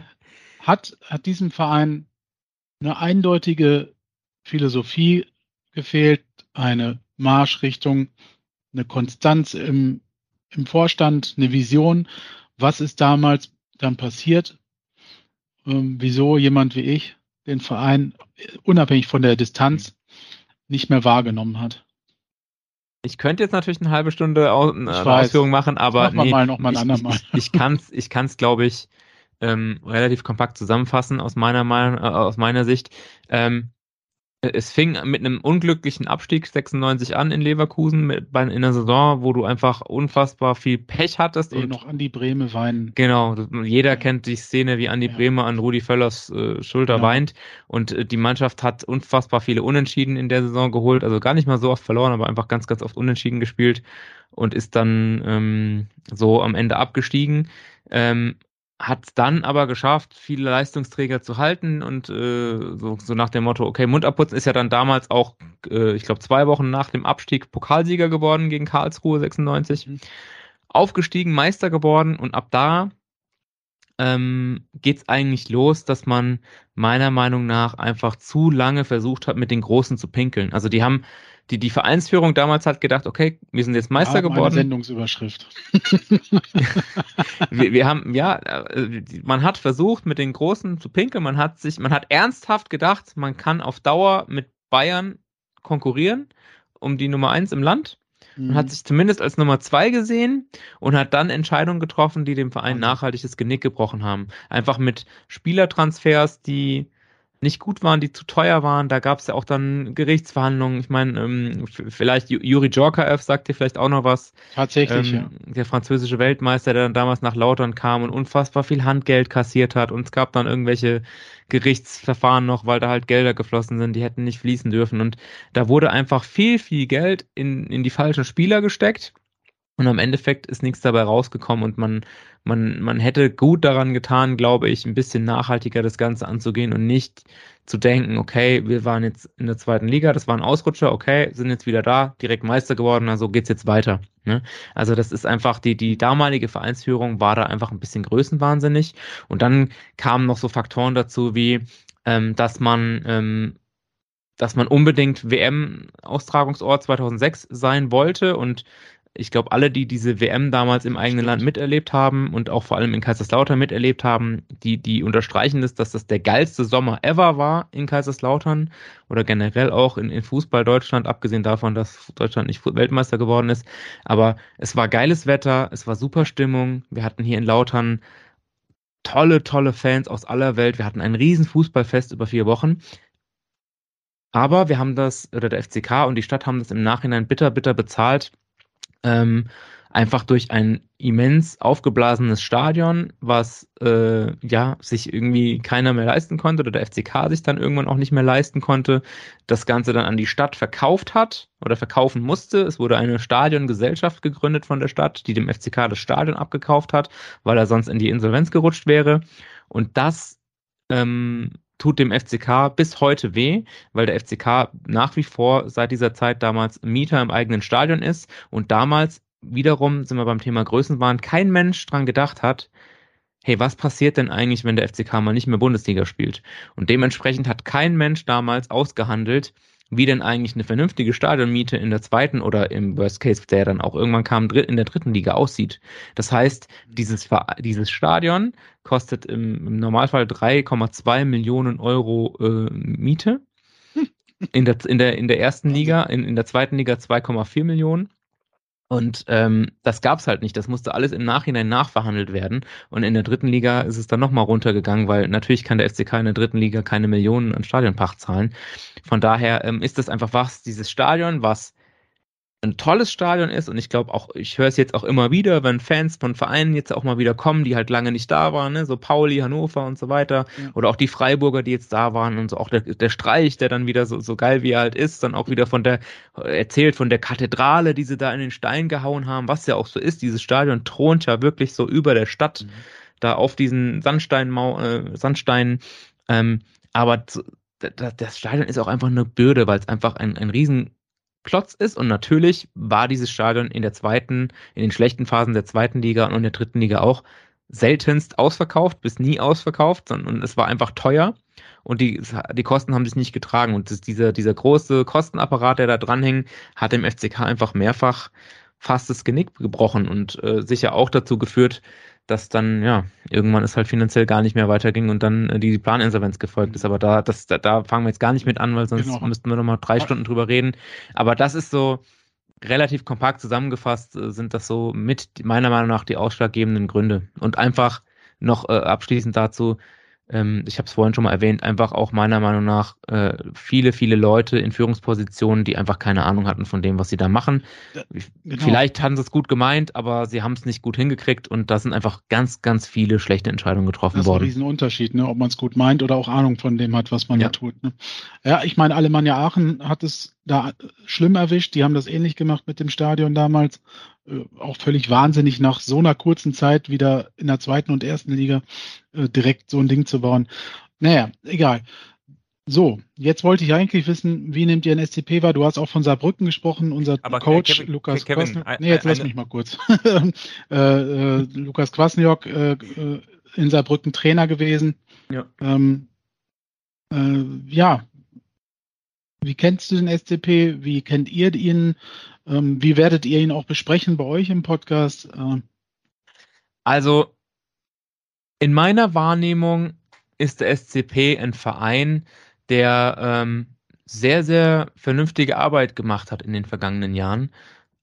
Also in, in, in meiner Wahrnehmung seid ihr zwar auch mal wieder abgestiegen zwischendurch, aber auch wieder aufgestiegen und habt einfach echt mit, mit, äh, ihr seid so ein bisschen unterm Radar geflogen, glaube ich, bei vielen, bei uns auch aber habt irgendwie geschafft, da, äh, da echt, äh, ja, immer mal wieder eine vernünftige Mannschaft auf den Platz zu schicken und da echt mit, mit, mit, mit guter Arbeit in meiner Wahrnehmung äh, vernünftige Ergebnisse zu liefern. Und ähm, ich meine, man muss es ja mal ganz ehrlich sagen, so wie es ist, ihr seid einer der Vereine, ähm, das werden jetzt viele FCK-Fans nicht gerne hören, die dem FCK in den vergangenen Jahren so ein bisschen den Rang abgelaufen haben, weil ihr habt in den vergangenen Jahren öfter hö höherklassig gespielt als der FCK. Und das habt ihr dem FCK voraus. Ihr habt immerhin auch zwischendurch mal Bundesliga gespielt und jetzt auch wieder zweite Liga. Und das ist das, was dem FCK lange gefehlt hat. Und ähm, das, ihr, gehört zu einer, zu einer äh, Zahl von ähm, äh, oder zu, zu, zu einer Reihe Vereine, die einfach mittlerweile kontinuierlich mhm. es geschafft haben, sich äh, eben in, in diesen oberen beiden Ligen zu etablieren. Und der FCK hat das äh, lange Zeit nicht geschafft. Und von daher, äh, ich würde jetzt lügen, wenn ich sagen würde, ich habe es besonders extrem intensiv verfolgt. Aber in meiner Wahrnehmung habt ihr in Paderborn echt einen guten Job gemacht und wieder in meiner Wahrnehmung aus euren oder mit euren Mitteln das Bestmögliche rausgeholt. Ja, wir stellen Basti, uns halt, das haben wir letzte Woche auch schon mal gehört, ne? Das haben wir schon mal gehört und wir stellen uns halt eine Wellblechhütte ins Niemandsland hin, während sich andere eine Kathedrale auf Sandstein hinstellen. Das ist vielleicht, äh, fasst es vielleicht ganz gut bildlich zusammen, ja. äh, was der Unterschied an der Stelle ist. Ähm, ich habe, äh, Kevin, ich wollte dich nicht abführen. Ich habe äh, nur äh, als ja. Idee gehabt, wir besprechen noch mal ganz vieles, vielleicht auch mit der Sicht auf den SCP in der Rückrunde bei euch im SWR. Das wäre doch eine tolle Sache. Gerne. wenn, ihr, wenn ihr uns einladen wollt. Ich glaube, da haben wir noch echt viel Zeit. Ich finde, die, die, die Parallel. Du hast dich halt selber eingeladen. Ich habe mich jetzt einfach ganz vielleicht selbst eingeladen. Ich habe ihn aber auch im Vorgespräch schon äh, quasi eingeladen. Also von daher, das ist ja, das ist ja keine Frage. Das kriegen wir hin. Ja, also man, man muss ja manchmal so dreist sein, ja, dass der eine oder andere, und da, da bin ich auch gespannt, was der eine oder andere äh, FCK-Fan vielleicht an Fragen äh, an uns hat. Äh, ich, es gibt, glaube ich, unglaublich viele Parallelen, haben wir schon rausgearbeitet, aber auch ganz krasse Unterschiede. Äh, und ich glaube gerade auch das Thema, äh, wo sich der erste FC Kaiserslautern in ein paar Jahren sieht, so die klassische Bewerbungsfrage, sollten wir dann nochmal erläutern. Ähm, abschließend zu dem äh, wäre meine letzte Frage. Wir haben eben schon über Marlon Ritter gesprochen äh, und es gibt ja noch den einen oder anderen Spieler, der, glaube ich, eine wichtige Säule ist. Ben Solinski äh, hat im ersten Spiel auch gespielt, sich, glaube ich, jetzt am Knie verletzt. Hallo. Ja, auch ein sehr belebter Spieler in Paderborn, also da guckt man immer drauf. Gleichzeitig habt ihr mit Erik Durm, glaube ich, einen einen der teuersten Außenverteidiger der zweiten Liga, vom Marktwert zumindest her, gefühlt, mhm. äh, oder auch einen sehr bekannten Spieler erworben. Du hast eben Beuth schon selbst angesprochen, ein Wunderlich, der ungefähr fast genauso alt ist wie ähm, wie der FCK unser, selbst. Wie der FCK selbst oder eben unser Uwe Hünemeyer, der auch, glaube ich, mal so vergleichbar so ein Paderborner Urgestein ist äh, und, und auch schon, sag ich mal, mit 36 ist, ist Hühne, Hühne 36? Müsste das so 35, 36 müsste auch sein, ne? Also, ähm, aber ich fand, der Wunderlich hat auch noch echt, echt äh, gut performt in den Spielen. Meine Frage ist, von welchen Spielern ist der FCK abhängig? Wer sind im Moment so die Dreh- und Angelspieler? Und wie würdest du dann, um gleich überzuleiten auf, auf die letzte Frage, äh, welchen Tipp würdest du abgeben für das Spiel? Also, ähm, der FCK ist von den Spielern abhängig, die auch schon äh, in, den, in den entscheidenden Spielen in der dritten Liga dieses, dieses Grundgerüst äh, gebildet haben und einfach eine, eine vernünftige Truppe waren und einfach eine Einheit waren. Da kann ich natürlich an erster Stelle äh, nochmal Terence Boyd nennen, den wir jetzt auch vorhin schon äh, genannt haben. Ähm, dem viele diesen Sprung nochmal in die zweite Liga gar nicht mal unbedingt zugetraut haben, weil er jetzt auch nicht mehr der Jüngste ist. Und ähm, eigentlich so ein Terence Boyd war so der typische Top-Goalgetter in der dritten Liga lange Zeit und hat da wirklich solide, so eine solide Torquote gehabt und wurde auch sehr, sehr gefeiert, dass der FCK ihn dann irgendwann verpflichtet hat. Ähm, aber der ist auch sowas von heiß. Der ist, äh, also jetzt auch, der hat natürlich auch einiges verballert, auch im Pokalspiel zum Beispiel gegen Freiburg und auch jetzt gegen Pauli äh, aus zwei Metern oder so an den, an den kurzen Pfosten geschossen. Aber andererseits hat er auch, ist er wirklich ein Vollblutstürmer, der weiß, wo das Tor steht und der auch mal aus, aus Situationen, wo du denkst, okay, da wird jetzt eh nichts draus, sich dann da doch noch irgendwie durchtankt. Es ist Wahnsinn und die, dieser Typ ist so unfassbar sympathisch. Also ich klar, als, als Fan von einem anderen Verein, von einem Gegnerverein wird man ihn hassen, wenn er ein Tor schießt. Aber wenn du ein Interview von Terence Boyd dir anschaust, kannst, du kannst diesen Menschen nicht, nicht mögen. Also es kann mir keiner erzählen, dass, dass er den nicht irgendwie ein bisschen sympathisch findet, weil der einfach, das ist einfach geil, wie, wie, der ist einfach so natürlich. Ich habe den jetzt auch schon, mich auch schon öfter mal mit ihm unterhalten und so, der ist einfach, der, der, da ist keine Fassade, sondern der ist einfach, der ist so cool, wie er ist, ne? Das, der, den der spielt wir auch mit Sven Michel. Ja. Ja, so, so, so, so Typen, das ist halt geil, wenn du so jemanden hast. Und natürlich sind wir, aber wir, andererseits sind wir natürlich in der, im Angriff schon auch extrem auf, äh, von ihm abhängig, ja. Wenn er sich jetzt irgendwie verletzen sollte oder so, ha, dann ist äh, das, was so nachkommt, ist ein bisschen schwierig. Aber ähm, ja, ansonsten, von wem sind wir noch abhängig, wäre es noch wichtig.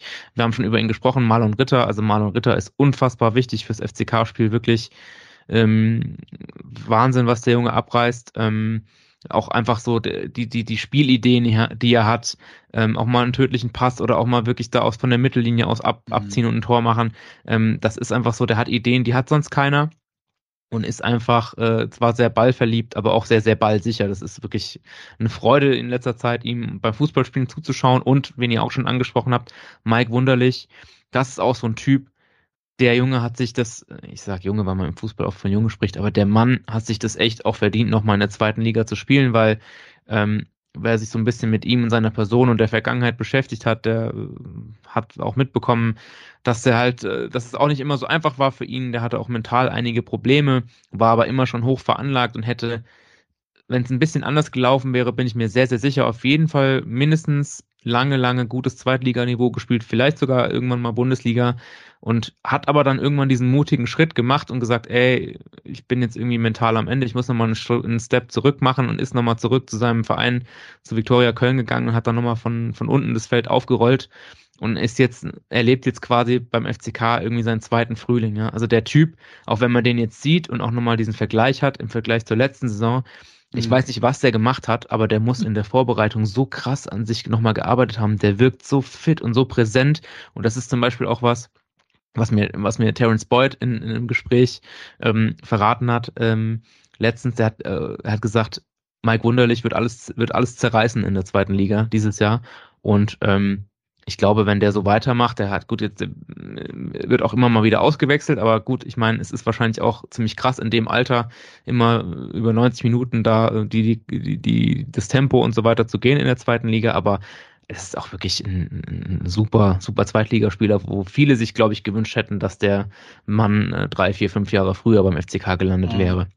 Ähm, ansonsten, ja, du hast ähm, Lute im Tor. Wollte ich jetzt gerade zu kommen. Ja. Ähm, Meiner Meinung nach ist es sogar die bessere Variante, die wir jetzt bekommen haben. Natürlich ist Lute auch schon im fortgeschrittenen Fußballalter, aber wir haben ein Torwart-Talent, das vorher noch keine Zweitliga-Erfahrung hatte, in der dritten Liga gute Leistung gezeigt hat, mit Matteo Raab abgegeben und haben dafür einen gestandenen, souveränen Routinier im Tor bekommen, ähm, der äh, letztes Jahr noch Stammspieler in der Bundesliga war und auch jetzt gegen Pauli auch wieder echt ein paar Dinge gehalten hat, wo ich sage, das war schade, dass Matteo Raab gegangen ist, aber im, im Nachhinein ist es kein Verlust gewesen, sondern äh, äh, Entschuldigung. Gesundheit. Gesundheit. ich setze da nochmal an. Also im Nachhinein ist es kein, meiner Meinung nach, zwar schade gewesen, aber kein Verlust und im Endeffekt steht jetzt meiner Meinung nach der zum jetzigen Zeitpunkt bessere Torwart im Tor mit Lute. Raab kann es vielleicht irgendwann noch werden, aber äh, Lute ist, ja, es ist wahnsinnig. Ich glaube, da werden wir uns echt die Zähne ausbeißen. Also vielleicht nicht komplett, hm. Äh, in der einen oder anderen Situation kann er vielleicht auch nichts machen, aber äh, ich habe, also das, was ich in den Spielen gesehen habe, war echt unglaublich stark. Mhm. Also das wollte ich jetzt gerade fragen. Was erwartet denn ein SCP bei euch? Wir haben gegen Hannover 30 Mal aufs Tor geschossen, in Anführungsstrichen nur viermal getroffen, äh, zweimal oder zwei bis viermal gefühlt Latte und Pfosten getroffen. Das heißt, äh, wir haben dieses Jahr wieder das, was wir unter Steffen Baumgart so vor circa drei Jahren hatten, dass wir unfassbare offensiv Drang haben, was du auch vorhin gesagt hast, dass ihr so Bock zu spielen habt. Ne? Also man merkt so richtig, äh, die Mannschaft, selbst wenn sie in Rückstand gerät oder so, hat sie Bock weiterzumachen. Oder wenn sie schon 2-0 führt oder so, hat sie auch Bock weiterzumachen. Ähm, was erwartet uns denn auf dem Betzenberg? Weil das ist ja schon auch immer so ein Respektsstadion. Du hast ja vorhin schon gesagt, eine beeindruckende Kulisse. Äh, ähnlich ist das, wenn man nach Rostock fährt zum Beispiel, um mal andere Vereine als HSV zu nennen. ähm, also das ist ja schon eine Hausnummer. Und wenn ihr 40.000 Leute da habt oder so, ich weiß nicht, gegen Paderborn vielleicht jetzt nicht, aber. Ähm, also über 30 werden auch gegen Paderborn im Stadion sein, da bin ich mir sehr sicher. Ähm, was erwartet euch da? Also ich glaube, ähm, euch erwartet halt wirklich, äh, euch erwarten zwölf Spieler als Gegner, also wirklich die elf auf dem Feld und der zwölfte Mann von den Rängen, der einfach wieder am Start ist. Es ist einfach von der Atmosphäre her wieder so, wie es früher war, dass keiner sagt, geil, wir spielen auf dem Betzenberg auswärts, sondern eigentlich keiner Bock hat, da zu spielen. Das war in den vergangenen Jahren war das so ein bisschen, ist es so ein bisschen verloren gegangen und der FCK hat sich nicht mit Ruhm bekleckert zu Hause, mhm. aber er hat wieder zu dieser alten Heimstärke gefunden. Und ich glaube, ihr müsst euch da schon drauf einstellen, dass der FCK auch äh, in letzter Zeit auch immer stark beginnt und äh, ja auch tendenziell ganz gerne mal in Führung geht. Von daher, ähm, ich glaube auch, was man an der Stelle auch mal erwähnen muss, ist, dass es ein, ein, sehr, sehr großer Vorteil ist, dass der Spielplan den FCK mit so vielen Heimspielen jetzt hintereinander auch bedacht hat, äh, auch wenn jetzt mhm. das, äh, das Pokalheimspiel gegen Freiburg im Endeffekt verloren ging, aber da war man auch sehr, sehr äh, nah dran an einem, an einem Sieg. Ähm, und das, das ist einfach, das spielt dem FCK total in die Karten, dass da so viele Heimspiele jetzt hintereinander kommen. Ähm, und das, das kann halt echt dafür sorgen, äh, dass es ein sehr, sehr, sehr, sehr guter, erfolgreicher Start wird.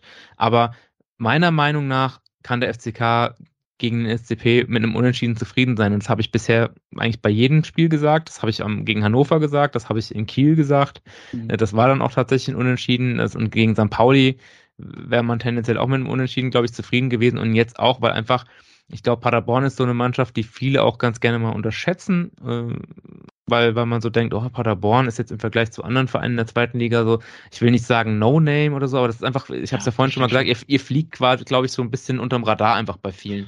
Aber Was unser, unsere Stärke auch in den letzten Jahren immer war, dieses ja. zu nutzen. Ne? Also gerade gegen große Teams haben wir oft richtig starke Spiele gemacht und gegen Teams, wo man gesagt hat, das gewinnt der SC Paderborn jetzt eigentlich locker gegen Aue oder keine Ahnung was, ja. äh, war es dann immer eine zähe bis schlechte Nummer. Ja. Ähm, letzte Saison fand ich interessant, dass du das sagst mit den vielen Heimspielen. Letzte Saison haben wir zu Hause fast gar nichts gewonnen und auswärts waren wir quasi auf Rekordkurs. Ähm, mal gespannt. Jetzt haben wir einmal in Düsseldorf auswärts gespielt, das haben wir verloren, aber es war auch ein Spiel gegen mit einem der stärksten, glaube ich, in dieser Liga. Also ich bin echt gespannt, weil für mich ist das so eine, eine vollkommen offene Wundertüte. Ich kann Kaiserslautern halt einfach gar nicht einschätzen. Also ich habe mhm. jetzt auch die Zusammenfassung der ersten Spiele gesehen, aber trotzdem weiß ich ja dann nicht, wie der FCK so unterwegs ist. Ne?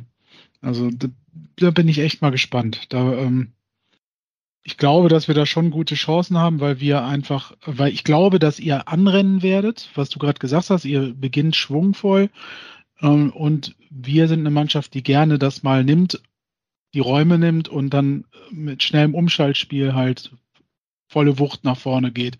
Deswegen könnte das recht guter offener Schlagabtausch zumindest in der ersten Halbzeit werden. Ich bin da echt gespannt. Also wenn das am Ende irgendwie 3-4 oder 4-3 ausgeht, wäre ich nicht überrascht. Ja, dann machen wir doch gleich die Tipprunde auf, äh, Kevin. Mhm. Ähm, der Andreas und der Marco haben natürlich gespannt zugehört bei dem Interview hier und sind natürlich jetzt auch wieder live zugeschaltet quasi zur, zur Tippvergabe am Ende dieses, dieser langen Podcast-Ausgabe. Aber das, der erste, die erste Einschätzung gebührt natürlich unserem Gast. Äh, Sebastian, was tippst du denn? Wie geht das Spiel am, ähm, Freitag. Ich, am Freitag, ich wollte schon sagen am Wochenende, genau, am Freitag aus? Ja, ähm, der FCK ist bisher ganz gut mit äh, 2 zu 1 gefahren in dieser Saison und von daher tippe ich auf ein 2 zu 1. Aber ich glaube, es wird ein, ein, schweres Stück Arbeit. Da freuen sich unsere Statistikfreunde. Wir kennen auch ein ehemaliges äh, führendes Mitglied dieses Podcastes, der, glaube ich, auch immer statistisch gesehen 2 zu 1 getippt hat. Ja. Also logge ich ein, ein 2 zu 1 Heimsieg für den FCK. Äh, Kevin, wie sieht's, was tippst du? Ich glaube, dass wir 4 zu 2 in Kaiserslautern gewinnen werden. 4 zu 2, also 2 zu 4 als Ergebnis. Einfach, einfach, wir, haben, wir haben jetzt schon 10 Tore geschossen in den ersten drei Spielen. Mhm. Ähm, das und ich glaube eben, dass uns naheliegen, äh, nah, entgegenkommen wird, dass Kaiserslautern sich nicht hinten reinstellt, zumindest schätze ich sie so nicht ein. Und dass sie halt versuchen, vor heimischer Kulisse richtig einen rauszuhauen. Das könnte halt unsere Chance sein, das auszunutzen. Aber wenn ja. Lautern gern frühe Tore schießt, dann kann das auch wieder ganz anders laufen. Das kann auch immer schnell nach hinten. Ich glaube, wir kassieren gefühlt auch immer blöde Gegentore zumindest. Nicht früher, ja, aber. Bisher ja. waren es aber nur vier. Zehn geschossen, vier ja, kassiert. Das, das geht, geht noch. Marco, wie sieht's bei dir aus? Was tippst du nach dieser umfangreichen Analyse jetzt? Äh, ja, ich glaube, dass Kaiserslautern sich sehr wohl hinten reinstellt, weil ich glaube, das ist das einzige Mittel, um uns ähm, ansatzweise zu bremsen. Ähm, ich denke, das wird ein 3-1, äh, also für uns, also 1-3. Mhm. Ähm, und das eine Tor auch nur, weil unsere Abwehr immer noch wackelt. Also nichts gegen den FCK, aber ich glaube, die Strähne muss irgendwann auch vorbei sein. Andreas, wie sieht es bei jetzt dir aus? Musst du, also, jetzt müssen wir Sebastian vorbereiten auf stimmt. Andreas. Ich glaube, er kennt die Tipps von Andreas nicht. Das ist ein Running Gag. ja. Der größte Running Gag dieses Podcasts. Aber ja, sonst so. könnte das despektierlich rüberkommen. Also, also erstens ist es unfassbar schwierig, sich die ganze Folge äh, schweigend äh, anzuhören. Ohne die ganzen brennenden Fragen zu stellen, ne? Genau. Also, unfassbar. Ähm, äh, also grundsätzlich, ich habe aus dem, aus dem ganzen Folge habe ich jetzt rausgehört, dass äh, Kaiserslautern äh, stark gestartet ist, aber jetzt stark nachlassen wird. Ähm, das war eine Quintessenz, die ich mitgenommen habe. Und äh, daher gehe ich davon aus, dass unsere Offensive halt äh, zuschlagen wird und unsere Defensive aufhört zu wackeln und wir äh, mit Hünemeyer 4 zu 0 gewinnen werden. Ja, und der 4 zu 0 Tipp ist traditionell. Also das ist jetzt nicht. Äh, ja, ja, ist nicht Lautern, ex, Lautern exklusiv ist das nicht. Ich fühle mich seltsam, dass das so erklärt werden muss. Ja, ich meine, weil, wenn man wenn man einen Gast dabei hat, wirkt das immer sehr offensiv. Ne? Oh, ja, Gut. Also, also, selbst der Verein hat Andreas schon mal gratuliert, als das 4 zu 0 dann auch in Erfüllung gegangen ist. sehr schön. Ja. Es, ist, es ist mittlerweile auch schon wieder Jahre her. Ja. Wird mal wieder Zeit, meinst du? Ja. Ja, doch schon. Ich bin okay. doch, ich bin dafür, ja. So. Ja, also ja, dann ähm, würde ich sagen, Sebastian, vielen lieben Dank für deine Zeit, die du mitgebracht hast. Wir freuen uns dann auf die, äh, die Rückrunde, äh, wenn wir das irgendwie geregelt bekommen, vielleicht dann zu Gast zu sein bei euch, um das nochmal abzuschließen. Ähm, ansonsten sicherlich auf ein wunderbares Spiel. Andreas, wir haben eben schon, hast ja gehört, besprochen, äh, das wird eine richtig kräftige Stimmung in Kaiserslautern werden am Wochen, äh, am Freitag. Das heißt, ich muss dich äh, noch motivieren, dass du noch hinfährst, so wie nach Wernigerode, dass, dass die Unterstützung auf SCP-Seite quasi noch ein bisschen, äh, bisschen schöner wird. Ob es da so tolle Eisenbahnen und Kultursachen gibt wie, wie, äh, wie in Wernigerode, weiß ich nicht. Ähm, genau. Also, Hast du auch gehört, ist eine Hightech-Stadt inzwischen. Eine Hightech-IT-Stadt, genau. Das, das habe ich gehört, ja, genau wie ja, Paderborn. Hier, hier gibt es ganz tolle Sachen zum Angucken, musst du kommen. Ja. Aber keine Dampfloks mehr, ja? Dampfloks, es gibt tatsächlich, die fährt aber nicht mehr. Es gibt aber eine, die hier so rumsteht zum Angucken. Okay. Na, immerhin. Da, da, da ist dann Wernigerode doch noch aktueller, ne? Auch von mir ganz vielen lieben Dank. Äh, ich glaube, wir müssen nochmal irgendein anderes Format finden, wo man mal über diverseste Clubs lange und ausführlich sprechen kann. Irgendeine Podcast-Serie muss ich mir da mal überlegen. Oder weil, ja, ich finde das unheimlich spannend, äh, mal die Sicht der anderen Vereine einfach das zu erfahren und die Historie. Und das kann man ja in so einem Format wie hier echt nur kurz anreißen. Und wir haben ja jetzt schon lang gemacht. Also, ähm, ne, also da ist noch ganz viel Potenzial, glaube ich. Und es hat auch, wie letzte Woche mit unserem Gast aus Hannover, echt sehr, sehr viel Spaß gemacht. Ganz toll. Dankeschön. Sehr, sehr gerne. Und ja, man steckt halt immer in so in seiner Bubble drin und von daher finde ja. ich es auch ganz erfrischend, auch mal äh, mit, mit Leuten von anderen Vereinen zu quatschen, weil man einfach ansonsten immer so seinen Tunnelblick, ja, glaube ich, genau. auf das Geschehen hat. Und äh, es ist echt erfrischend, da nochmal so ein bisschen anderen Input zu kriegen. Und ähm, von daher vielen, vielen Dank für die Einladung. Hat mir auch echt Spaß gemacht und ähm, ich freue mich einfach auf ein, auf ein geiles Fußballspiel. Ich glaube, äh, ja, da, das, das wird, glaube ich, echt, echt ganz nett. Vor allem Freitagabend. Uhrzeit ist, naja, aber ähm, ja, ich wär, da würde ich echt gerne mal hinfahren, aber ich, das schaffe ich nicht. Ja, also das ist auch eine Kackzeit, wenn wir mal ehrlich sind. Also. Ja. ja. Aber man sieht sich dann am Samstag, äh, Quatsch, am Freitag auf, Sand, auf der Kathedrale auf Sandstein. Da sehen wir uns alle. Und, äh, Grüße ja, an Christian Streich, ja. Ja, es ist wunderbar, wunderbar. Gut, bis dahin, macht es gut. Episode ist jetzt ja auch vorbei, also bis Freitag. Ja, Viel Spaß beim Spiel. Ciao. Vielen Dank und bis dann. Ciao.